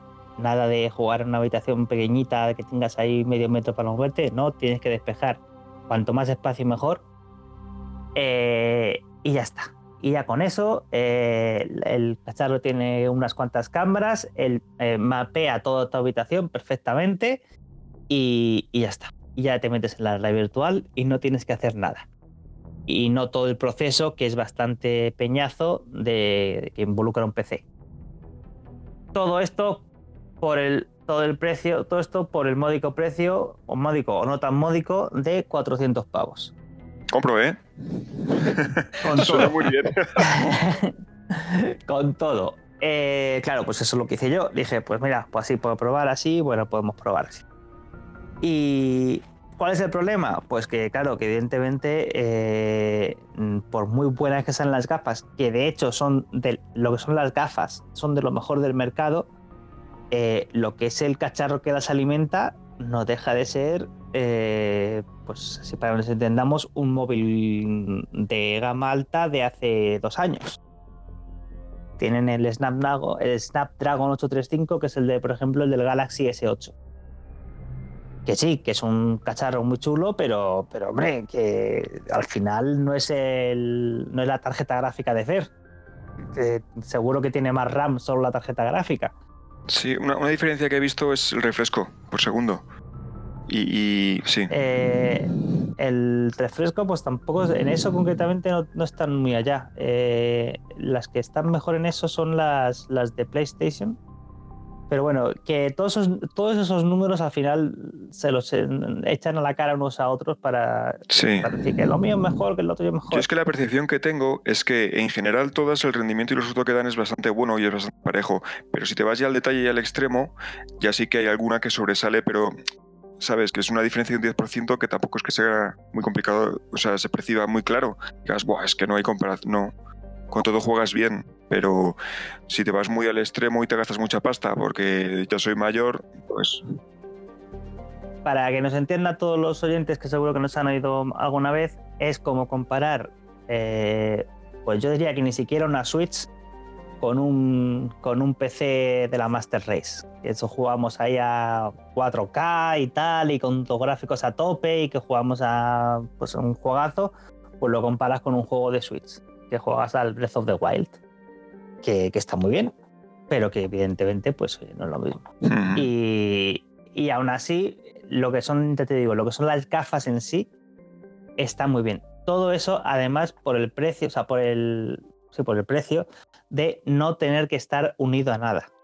o sea que llegas a casa, completamente la llegas a casa, vacías, la enciendes y ya está. y para configurar. encima, además, y además se acuerda de, se acuerda de tu habitación, que ya se la conoce, y ya está. Y una Y ya pregunta. entras en la virtual. El día cero, cuando lo sacas de la, casa, de la caja la primera vez, el, eh, el tiempo de arranque, o sea, eh, por lo que comentas, Pues minutos. en 10 minu- en 10 minutos. Joder, qué gozada, tío. te, te- te- te da mucho el peñazo de eh, ponme la tarjeta de crédito, que no, que no quiero. Bueno, y tu, y tu cuenta de Facebook, porque Oculus, decimos Oculus, pero en realidad Oculus es, es- está comparada por. Facebook. Claro, entonces te dice, bueno, em, ¿por qué no me pones tu cuenta de Facebook? Y yo que no. ¿Y por qué? ¿Y tus amigos y tal? Que no. Y, y de repente, en, en un paso de estos que yo no me di cuenta, eh, dijo, "Oh, ya hemos encontrado aquí tu cuenta de Facebook. Gracias por vincular tu cuenta de Facebook. Y es como, pero, pero que, que- que no, que no. Si yo no, yo no he dicho nada. Y pues no sé exactamente cómo la habrán encontrado. Supongo que por alguna cosa que cuando, cuando las compré pedí o el, el email a lo mejor es el mismo. No sé. Pero bueno, eh, eh, te, te- te hace mucho, muchas cosas de esas. De, de que quiero que te, te metas mi tar- tarjeta de crédito para comprar juegos. Pero claro, esto tiene una tienda propia y tienes que comprar los juegos aquí. Y además no son, no son especialmente baratos. Pero bueno, eh, quitando eso, eh, pues nada, en 5 o 10 minutos está- estás jugando. Y de hecho, el tutorial, eh, el, el tutorial que viene con, con las gafas es perfecto para, para introducir a la gente a, a jugar. Está muy, muy bien. Y incluye dos minijuegos que además te, eh, te dice, bueno, juega, eh, tienes aquí una consola, inserta el cartucho y tienes una especie de Super Nintendo que coges el cartucho con una mano, eh, todo muy gráfico y todo muy, muy bien. Eh, pones el cartucho y de repente aparecen en tus manos dos pistolas. Oye, pero a ver, que me- es que, claro, yo según lo estoy imaginando, tú el visor te lo pones, lo conectas a una wifi, lo arrancas y para adelante. Y Eso para es lo que no entiendo. ¿Cómo, van, Ostras, cómo pero- cargas los juegos en la, en las Oculus? eh, por wifi. O sea, que todo va integrado, claro. O sea, que tienen un disco Claro. duro dentro. Hombre, claro, a ver, a ver en, en dicho pronto y mal, es un móvil gordo eh, que, que va dentro de las gafas. Ya. En- en el y de hecho, esa es una- hay, hay gente que se queja de que, de que las gafas pesan mucho. Digo, hombre, Claro, Llevan la Pues- pila, tronco. pues claro, y, y llevan, llevan pila y llevan eso, pero hombre, que, que vamos, que yo no lo he notado. Supongo que la gente que está muy esto, al parecer pesan, no sé si son 100 gramos más que las, que las Rift. Pues Y como, pues visto. sí. Claro, o sea, me, me ha parecido, vamos, yo desde luego no lo he notado, no lo he notado. Hay gente que lo que sí que también he leído que lo que se hace es que se pone un contrapeso en la parte de atrás de la cabeza para que, para que no le pese demasiado en, en, los- en- en las gafas. Pero bueno, sí, todo va dentro ahí. Entonces tú simplemente te pones las gafas, te coges los mandos en las manos y ya está. Y ya con eso lo tienes todo. Bueno, te, eh, hay partes que las controlas con una app, pero que son para, para cosas, para cuestiones de, pues de gestión, básicamente. Pero, pero todo lo demás lo gestionas tú solo con las gafas dentro del mundo virtual, con una interfaz virtual y todo virtual Como mola. y, y y, eh, el, el terreno de juego, que es lo que estabas diciendo tú antes, lo, lo defines tú con, con los mandos. Dices, pues mira, eh, te- te- hay un momento en que se, se quita el mundo virtual y te enseña lo que, se, lo que está viendo la cámara, te enseña el exterior, el mundo real, y te dice, a ver, esta es tu habitación. ¿Qué parte de tu habitación quieres usar para jugar? La defines, de- eh, pues eso, haces un cuadrado en tu habitación y dices, quiero jugar aquí. Pero eso lo haces una vez que, que ha percibido cuál es la forma en general de tu. Exacto. Él, él- él ya eh, mapea tu habitación y dice, a ver, ¿hasta dónde quieres llegar a jugar? ¿Dónde quieres que, dónde quieres que te pare? Entonces, cuando te vas acercando a- al sitio que has definido, te sale una especie de barrera. En plan de, oye, que te estás acercando a lo que tú me has dicho que no quieres pasar. Y si aún así te sigues pasando, te quita eh, lo que es el juego o lo que sea en ese momento y te pone el mundo real pues para que no te la Ah, pilles. bueno. Porque es que si no, bueno. O sea, que tiene un visor Es hacia afuera. es que lo que, el- el- a ver, el- las gafas lo que tienen son, no sé si son seis cámaras alrededor, Ah, amigo. que es lo que usa para mapear el exterior. Claro, son mapas en, o sea, son cámaras en blanco y negro, entre infrarrojos, para, para eso, para poder mapear el interior. Oye, eso me Pero- lleva, me lleva una pregunta, Víctor. ¿Qué tal es el tracking? Pues perfecto. Eh, lo que son, las, lo que son las, eh, los mandos son los mismos que las, que las gafas de, de verdad, digamos, que las, que las Rift. Y, y es perfecto.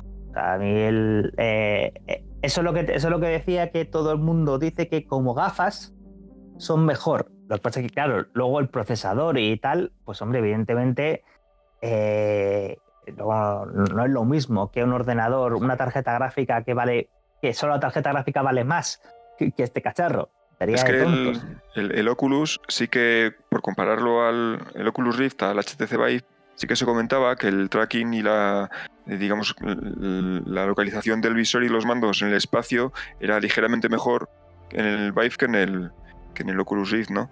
Pero claro, aquí por lo que comentas, si esa parte está bien, está, está bien hecha, ¿sabes? No te hace gaps, no te hace cosas raras, ni te pega saltos, ni... Está, ejemplo- está muy bien hecha y, y sobre todo eso, los mandos se nota que son de calidad. Eh, todo, to- todo te hace que está muy, sobre todo está hecho para ser muy rápido y, muy inversivo. Luego, claro, luego ya dependerá del juego, de lo que sea que estés jugando. Pero, por ejemplo, vamos a, eh, también te digo, no han sido tontos y, ahora mismo los dos juegos que, están vendiendo lo que no está escrito, que básicamente han vendido uno por cada, por cada gafas, son el que ya hemos hablado aquí, que es el Super Hot, es el, conocido como Señores Rojos, que es un juego que dentro de la historia del juego tú estás dentro de la realidad virtual. Sí, sí, sí, sí. Con lo cual, ¿cómo son los enemigos? Son enemigos que son cuatro polígonos rojos sobre un fondo blanco. Pues claro, eso tengas un tarjetoide de estos de doble, de doble PCI o una o un Una 760 Una- o esto, GTX te va a funcionar bien. o- eh, cla- claro, va a funcionar bien seguro. Eh, ¿Qué otro juego también lo está, lo está vendiendo todo? El de, el de los sables láser, el Elite, El Elite Beat Beat Saber, Saber. este. No, no, no, Beat Saber, Beat Saber. no digamos otra, lo del Elite. Ah, no, no es Elite, vale, perdón. Bueno, pues eso, No, el, de- el bailar a mientras. el de bailar con un sable láser al, al ritmo de la música. Beat Saber. Beat Saber. Eh, ¿Por qué? Pues porque al fin y al cabo tú lo que tienes son dos sables láser en la mano, que son para el ordenador, son dos cilindros, simplemente ahí con, con, cuatro, con cuatro efectos de, de luz, y, cubos que vienen hacia ti, que para el ordenador eso es nada. Entonces, claro, esos dos juegos, pues que no tienen gráficos, pues como decía, eh, como decía Fred, como el Skyrim, pues seguramente eso no lo, no lo haga tan bien. Eh, claro, evidentemente. Eh, en, eso, en eso tienen que sacrificar.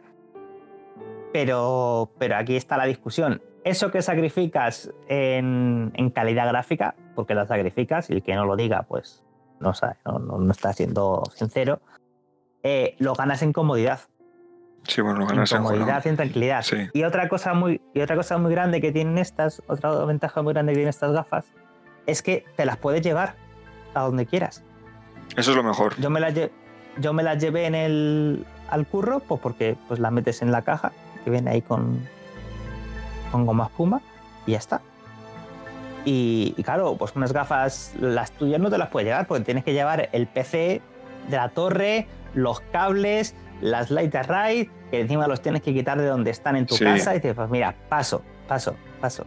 Pero sí, esto sí. no, esto te lo puedes llevar a donde quieras. Eso, Y- eso da muchos puntos.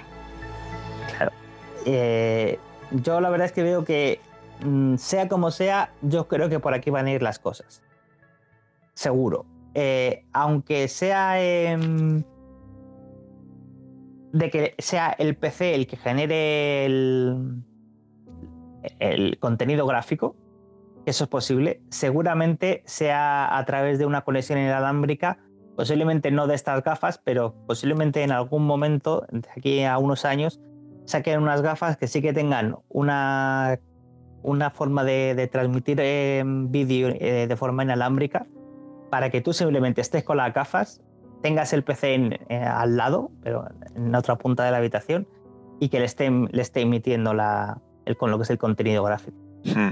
Porque la, la comodidad que se tiene simplemente por tener las gafas en, en la cabeza y ya con eso, ya no tienes que, que, que olvidarte de lo demás. Sí.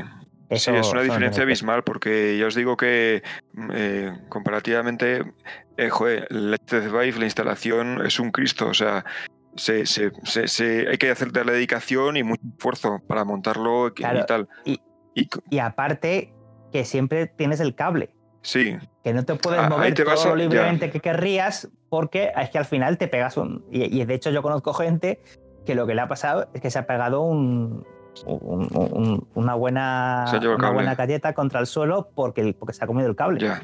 Sí, sí, sí. Sí, bueno, es que. Yo, eh, hablando del tema de la configuración, tengo un, un amiguete de 15 años que consiguió un HTC Vive de segunda mano, se lo quiso montar y tal, le avisé, oye, checa, ten cuidado porque esto es complicado, ¿eh? Y, y nada, el chaval se entusiasmó eh, y ya lo rotó dos veces o tres. Y no pudo montarlo solo, o sea, no fue capaz. Porque la complejidad técnica, o sea, no es para un chaval, necesita un papi, alguien muy espabilado, que sea capaz de ir montando todo el tinglado, colocando las cosas, buscando los recursos de software. Luego, claro, el resultado es buenísimo, pero el esfuerzo inicial, la curva es brutal. Que comparativamente a, al Oculus Quest, Pues pues, pierde mucho. Pues eso es lo que han tratado de, de atacar. Mm, Y también se han dado cuenta que el precio que cuestan unas, pues unas de las, digamos, de las de verdad, eh, hace que mucha gente no se las compre. sí, Yo estoy seguro que estas esta navidades van a vender lo que no está escrito. Sobre todo por eso, pues porque eh, están empezando a sacar además mucho contenido para ellas. Porque eh, yo, yo he hablado con gente que me ha dicho eso, me ha dicho, joder, si es que nosotros hemos sacado juegos para, para VR y, y es que aunque vendiéramos uno por cada, por cada persona que tiene gafas, es que no nos da. Es que no nos da. Es que no hay tantas gafas en el mercado como para, como para hacer juegos para ellas. Pues que es un mundo que, que todavía está que- arrancando. Sí, sí, está, está todo muy, muy en... Sí. O sea, realmente no, se sabe qué va a pasar ni dónde va a ir todo esto. De todas formas, sí que est- está, claro que esta gente está apuntando a- al juego casual con, con la realidad virtual. A llego, te lo pones, juegas media hora y te piras. ¿Sabes? Bueno, hay otro juego que sí que también lo está petando, que, ahora ya porque no está Mae, pero cuando lo escuche seguro que va a decir compro, que se llama el eh, Vader Immortal. Porque, ¿qué es lo que, qué, qué es lo que pedimos todos cuando cogemos la Wii? Queríamos jugar con un sable láser. Ay, ¿Qué nos dio la Wii? Nada, nada. Con la Wii, el sable láser no, no, no, no te lo crees, lo siento, pero no, no da. Pero sin embargo, con un cacharro de estos, te pones un sable láser en la mano y te lo crees. Sí, sí, sí, sí. Te lo crees porque estás, estás metido dentro, tú sientes tu, tu, tu, tu mando en la mano y ves el sable láser. Lo ves y lo sientes y, y- y sientes cómo vibra y sientes como todo y dices, pues, pues ya está, vamos a matar. De hecho, hay, hay una hay una demo pequeñita para, para TC Vive, por lo menos en Steam, que se llama Trials of Tatooine, que dura 10 minutitos, es una demo pequeñita, pero puedes coger un sable láser durante unos minutos y es una pasada la Yo sensación. también lo que me he dado cuenta es que, eh, pues sí, seguro que hay muchos tipos de juegos que se pueden hacer en realidad virtual, pero los que molan, al menos a día de hoy, son los shooters. Eso de tener una pistola en cada mano no tiene precio. Y, y- y- y la tiras, se la tiras, coges otra, disparas otra vez. Bueno, eso es la fiesta. Todo lo demás, pues nada. Otra cosa que otros juegos que están también haciendo pues su nicho en realidad virtual que yo no quiero acercarme ni con un palo son los juegos de miedo. Lo Uh. siento, pero no. O sea, no quiero jugar a un juego de miedo porque, o sea, porque no, porque te, eh, la, la probabilidad de que te, te- te dé un infarto A ver, jugando es pues es elevada. El efecto, el efecto, la- el efecto contra el cerebro es, es altamente impactante. O sea, eh, funciona de verdad, da muchísimo miedo y te cagas en los pantalones. A la gente que le gusta el miedo va a flipar, va a flipar, pero va a flipar muchísimo, porque realmente se consigue. Eh, pero vamos, con, yo qué sé, tío, en cualquier juego que puedas probar que tenga un poquito de suspense, que vayas en un pasillo oscuro, qué sé, tío, el, el Minecraft VR, te metes en un túnel y te da miedo. Hay gente que está jugando al, al Resident Evil. Ya, ya, ya. Que yo digo, que yo digo, pero hijos míos, si a mí el Resident Evil ya de PC ya me da miedo, ya solo el de PC, que jugando de día, eh, A, a- a veces hay un. Hay, hay algún punto. O sea, hay algún. Si por ejemplo tú vas jugando al Resident Evil, pero ves que tienes en la mano un fusco de dos metros que dispara balas como pepinos, y sabes que llevas una armadura y un halo de energía que aunque no te pueden tocar, porque claro, el problema es que a tu cerebro le das con los zombies, no quieres ni que te toquen, pero si tu cerebro piensa que va dentro de una armadura o algo así, y que llevas un fusco Mira. que es que no se te acerca, lo siento, mm, pero hay partes de tu cerebro que no se lo tragan. mm, Y esa, y esa, esa es la, la lección verdadera de las gafas de realidad virtual. Que engañan a tu cerebro. Hay partes de tu cerebro que no se creen que estás en- jugando en un mundo virtual. Para partes, para partes de tu cerebro, el dragón ese de 30 metros que vino a comerte es un dragón de 30 metros que venía a comerte. Sí, hombre, date cuenta de una cosa, que claro, tú lo ves en tiene, lo ves en el estereoscópico, cada ojo ve su imagen, lo ves en 3D, lo ves de verdad, y es verdad que tu field of view es de 110 grados y estás viendo muñequitos, pero tu cerebro reptil, que es la parte más antigua, más Sí, sí. y ma- que, que reacciona contra el miedo y contra te da los primeros impulsos contra cualquier amenaza, cuando te ocurre algo en cualquier juego virtual, el impacto de, de la amenaza lo sientes, o sea, el golpe de adrenalina Claro, de cuando te exactamente. Sí. Porque para él no es un no es un conjunto de píxeles, es un dragón que viene a comerte. Efectivamente. Es un lagarto gigante. Y- le está diciendo a las otras partes del cerebro, ¿qué narices est- estáis haciendo que no estáis corriendo ahora mismo?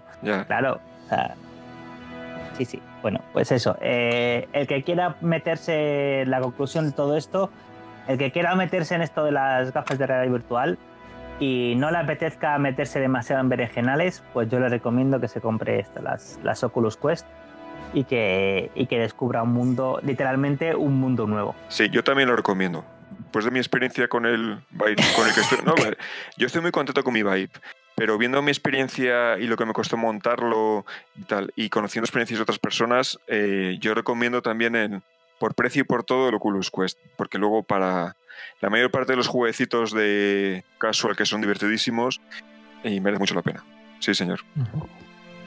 Bueno, bueno, pues nada, pues eh, esta conclusión ¿m? es eh, con la que vamos a hacer nosotros esta pieza del, del episodio. Nosotros ya nos despedimos ahora, lo hacemos ya hasta, hasta el inicio de la temporada siguiente, pero eh, se va a quedar con vosotros, Paul. Aún queda una pieza más del episodio, una parte más de este episodio número 49, que va a ser la el review, el análisis que eh, los haga de Seven Days to Die. Así que ahora le pasamos la eh, antorcha a Paul y después de Seven Days to Die, pues eh, le dejamos también que despida la temporada por todos nosotros. Muchísimas gracias por haber estado aquí. Yo ya me despido, soy Rafa. Un abrazo virtual para todos. Besitos. Venga, chicos, un palazo virtual y un abrazo muy gordo. Ahí está, para todos vosotros. Y nada, pues seguimos. Sigue ahora Paul con Seven Days to Die. Hola, hola queridos Meeples, ¿cómo les va? Aquí estamos una vez más en pero presente en este maravilloso podcast, en un episodio muy importante porque estamos cerrando temporada, ¿sí? Em, aquí en Homo Meeple, en este, en este lindo podcast que hacemos con mucho cariño, en el que ustedes nos acompañan a nosotros y nosotros los acompañamos mucho a ustedes y claro, importante porque al cerrar la temporada ya por un tiempo no va a haber más episodios.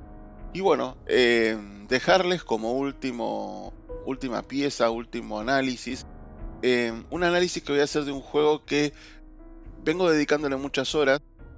Y la verdad es extraño que yo me ponga a hablar de esto porque no suelo hablar de juegos que están en beta, mucho menos de juegos que están en alfa. Pero bueno, hoy voy a hablar de un juego que está en alfa. Claro, y se trata del Seven to Die. Seven Days to Die, un juego al que le dedicó bastantes horas por semana y un juego que eh, en líneas generales maneja muy bien toda la cuestión em, la cuestión de supervivencia. Es un survival de zombies en el que vamos a ir avanzando en diferentes días y eh, al séptimo día va a llegar una horda en la que nos tenemos que enfrentar, ¿no? Y esa horda por ahí es de 8, 9 zombies. En la siguiente horda, que va a ser al día 14, van a venir muchos más, y así sucesivamente. Entonces el juego maneja muy bien toda esta eh, cuestión de la tensión que tiene que tener desde mi punto de vista un juego de zombies. Ya lo hablé en el episodio donde mencionaba el Project Zomboid, y yo les decía que Project Zomboid tiene algo muy particular, que uno entra a una habitación, a donde sea, y siempre está peligrando el hecho de que algún zombie aparezca. En este juego lo manejan muy bien, y eso que tiene alguna falla para mí, que habría que ver si no hay algún mod o algo que seguramente debe existir, en el que la penalización por muerte, la verdad, es muy baja. Lo único que nos ocurre, y esto les eh, he revisado la configuración porque las partidas tienen o sea, uno puede configurar una partida de muchísimas maneras, pero la realidad es que eh, en lo que respecta a muerte no permite penalizar el propio juego. Entonces lo máximo que se puede penalizar, que es como está configurada la partida que estoy llevando a cabo, es que al morir perdemos el loot. Es decir, pero no perdemos el loot y, muere ahí. No, se cae la mochila en el lugar donde nos morimos. Entonces cuando revivimos tenemos que ir a buscarla. Básicamente pero no hay demasiada eh, penalización al morir. Pero así y todo, el juego con su estética, con su eh, ambientación, logra generarnos esa tensión de que, bueno, a ver si entro acá y aparece un zombie, a ver qué pasa, si se me vienen encima, no. La verdad que eh, lo maneja muy muy bien. Entonces, este, yo creo que por ahí lo que más tensión genera son las hordas, porque en las hordas te pueden destruir tu base básicamente. Y, es un lío porque uno, digamos, en el juego también puede construir, por eso decía que tiene un poco de Minecraft. Eh, uno puede ir construyendo estructuras, puede construir una casa desde cero, puede hacer lo que quiera, ¿no? Y uno va preparando su base para la invasión. Es decir, que tiene que mechar entre el luteo, que eh, lo, tiene todos los juegos de estilo, ¿no? Ir a buscar cosas que nos sirvan y craftear cosas y además construir para recibir esa horda eh, y aguantarla de la mejor manera posible. En el juego vamos a encontrar, bueno, armas de fuego, armas eh, de blunt, armas de, filo, o sea, hay muchísimas cosas que se pueden hacer en el juego, además eh, pueden encontrar en el juego y además todo lo que se puede craftear. Podemos craftear bicicletas, motocicletas, bueno, la verdad que es inmenso el menú de crafteo de este Seven Days to Die.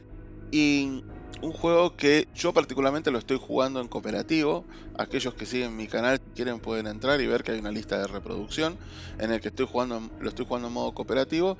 Eh, creo que es la mejor forma de jugarlo. Ahora, ¿se puede jugar en modo single player? También, por supuesto, no hay ninguna obligación de jugarlo en cooperativo, pero bueno, tiene, como siempre, como ustedes saben, eh, aquellos que juegan videojuegos saben perfectamente que siempre el cooperativo le suma a, cualquier juego, ¿no?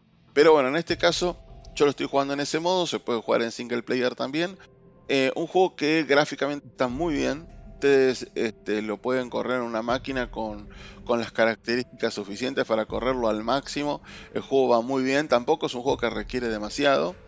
Eh, y aparte tiene mucha opción de, tocar gráficamente para bajarle el rendimiento y que también funcione en cualquier otra máquina. ¿sí? O sea, decir, esto no les va a afectar en absoluto si no tienen una super máquina, pero si la tienen pueden aprovechar. El juego se ve muy, pero muy bien.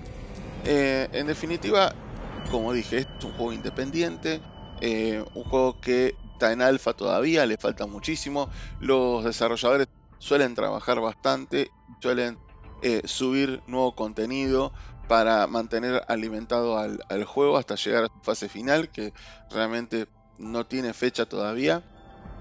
Pero creo que es una experiencia interesante para llevar a cabo. Un juego que, eh, como dije, en relación a lo que es la supervivencia, la maneja muy bien.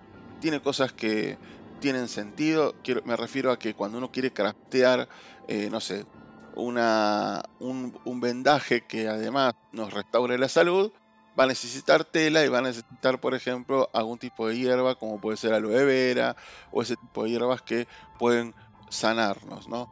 Em, la, está muy bien hecho también que en, muchas ocasiones, por ejemplo, porque el juego tiene medidor de hambre, medidor de sed, ¿sí? Este, y demás. Entonces, cuando uno come, depende qué coma le genera sed. Entonces, e, eso está muy bien porque nos obliga a ir buscando una comida que nos balancee eso. Porque, ¿qué pasa? Si yo como, por ejemplo, hay un tipo de carne asada que la comes, que es fácil de conseguir porque, bueno, podés matar algún jabalí, puedes cazar algún animal y llevarte la carne, que te, te lutea bastante carne, un animal de esos, la puedes cocinar la cocinas y la comes, te genera mucha sed. Entonces eso te va a consumir también mucho agua, ¿sí? Y el agua es un e, es un digamos un recurso que si bien lo puedes juntar en los ríos, después tenés que ir a hervirlo. O sea, tiene todo un proceso, digamos, que hace que tampoco sea tan tener agua así de la nada. Con lo cual eh, está bastante bien balanceado. Por otra parte, algo que no dije y que es importante, el juego tiene etapas de día y de noche. Entonces, llegada a las 10 de la noche es cuando los zombies se convierten en sprinters, es decir, que los zombies van a correr. ¿Está eh, y además pone todo, todo oscuro y si no tenemos una fuente de luz, no vemos absolutamente nada. Con lo cual es importante siempre tratar de tener una antorcha equipada o tener una antorcha eh, en la base que uno, digamos, plantea a las 4 de la mañana amanece, entonces a las 4 de la mañana uno ya puede ir arrancando el día y tiene que administrar muy bien el tiempo, ¿sí? Y muy bien el balance entre cuánto preparo mi base para recibir la horda y cuánto voy a ir a lutear, a buscar o ir a hacer misiones, porque el juego también tiene misiones en los pueblos, puede ir a hablar con un, un NPC que nos da misiones y vamos a ir cumpliendo esas misiones y nos va a dar algún tipo de beneficio. Pero bueno, eh, esto es un poco lo que quería mencionar del Seven Days Hay un juego que yo lo recomiendo, que me parece que, independientemente de que no tiene el efecto eh, negativo de la muerte, es un juego que maneja muy bien la tensión en cuanto a este universo zombie que maneja. Es un juego que muchas veces nos asusta, que nos da, este, nos da esa sensación de soledad eh, cuando cuando tenemos que enfrentarnos a muchos zombies y por ahí eh, nuestro compañero, si es que estamos jugando modo multiplayer, no está cerca. Eh, mucha, o sea, muchas situaciones que uno las puede resolver de diversas maneras. Me parece que está muy bien llevado a cabo el juego. Así que aquellos que lo quieran probar, se los recomiendo. Eh, y como siempre, igual tienen la opción de bajarse alguna demo o alguna versión este, por ahí este, piratonga hasta que vean si realmente les gusta el juego y después sí ya se lanzan al, al, al juego, a comprarlo por Steam y demás, que igual no suele ser un juego caro, pero la verdad que a mí me ha dado muchas horas de diversión este último tiempo y es un juego que te invita a seguir jugándolo, que te llama a decir, uy, mira, eh, bueno, vamos a hacer un día más, hagamos un día más, hagamos un día más y cuando uno se quiere dar cuenta ya jugó, no sé, es cuatro horas de corrido al juego y la verdad es que eso no se resiente, está muy, muy bien, es un juego en donde siempre tenemos algo para hacer, siempre hay cosas para, para seguir haciendo y, y creo que eso es algo fundamental en este tipo de juegos de supervivencia. Bueno, señores, hasta aquí este último, esta última revisión, este último eh, audio de Homo Mipel y espero que, bueno, estén bien, que disfruten del, del verano eh, en donde sea que, bueno, en España o en Europa, donde sea que estén, porque eh, ya se viene el verano. Y también tengan en cuenta que el próximo episodio será el inicio de temporada y será el episodio número 50. Así que vamos a hablar de, los 50 mejores juegos que ya hemos comentado en estos episodios, ¿sí? Así que bueno, haremos ese trabajo aquí en Mipel en el próximo episodio. Muchísimas gracias por todo el apoyo que nos dan, por seguir escuchándonos, porque sin ustedes sería imposible seguir eh, eh, teniendo las ganas y el empuje eh, de seguir haciendo este, este podcast. Así que muchísimas gracias a ustedes y gente, nos vemos en la próxima.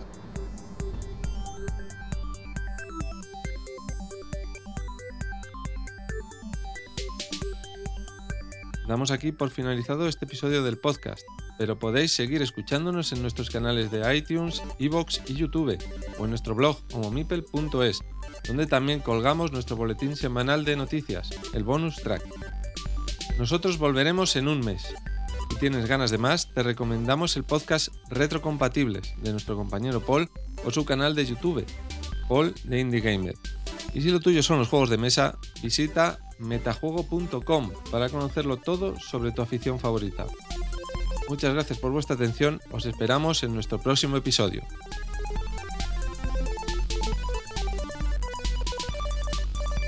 Porque solo el tutorial está Muy bien hecho. Para enseñarte de que, cómo es.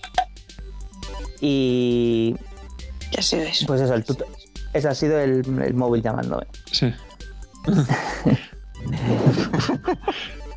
Yo estaba pensando, ¿tendremos suerte y será el móvil de algún otro que no sea Víctor para que no se grabe? Pues no, Sí. el móvil de Víctor. Pues no. Venga, ala, Bueno, seguimos. pues nada, pues tranquilo. Eso, eso luego, como, como, como lo edita Rafa, pues no pasa nada. A ver, eh, volvemos.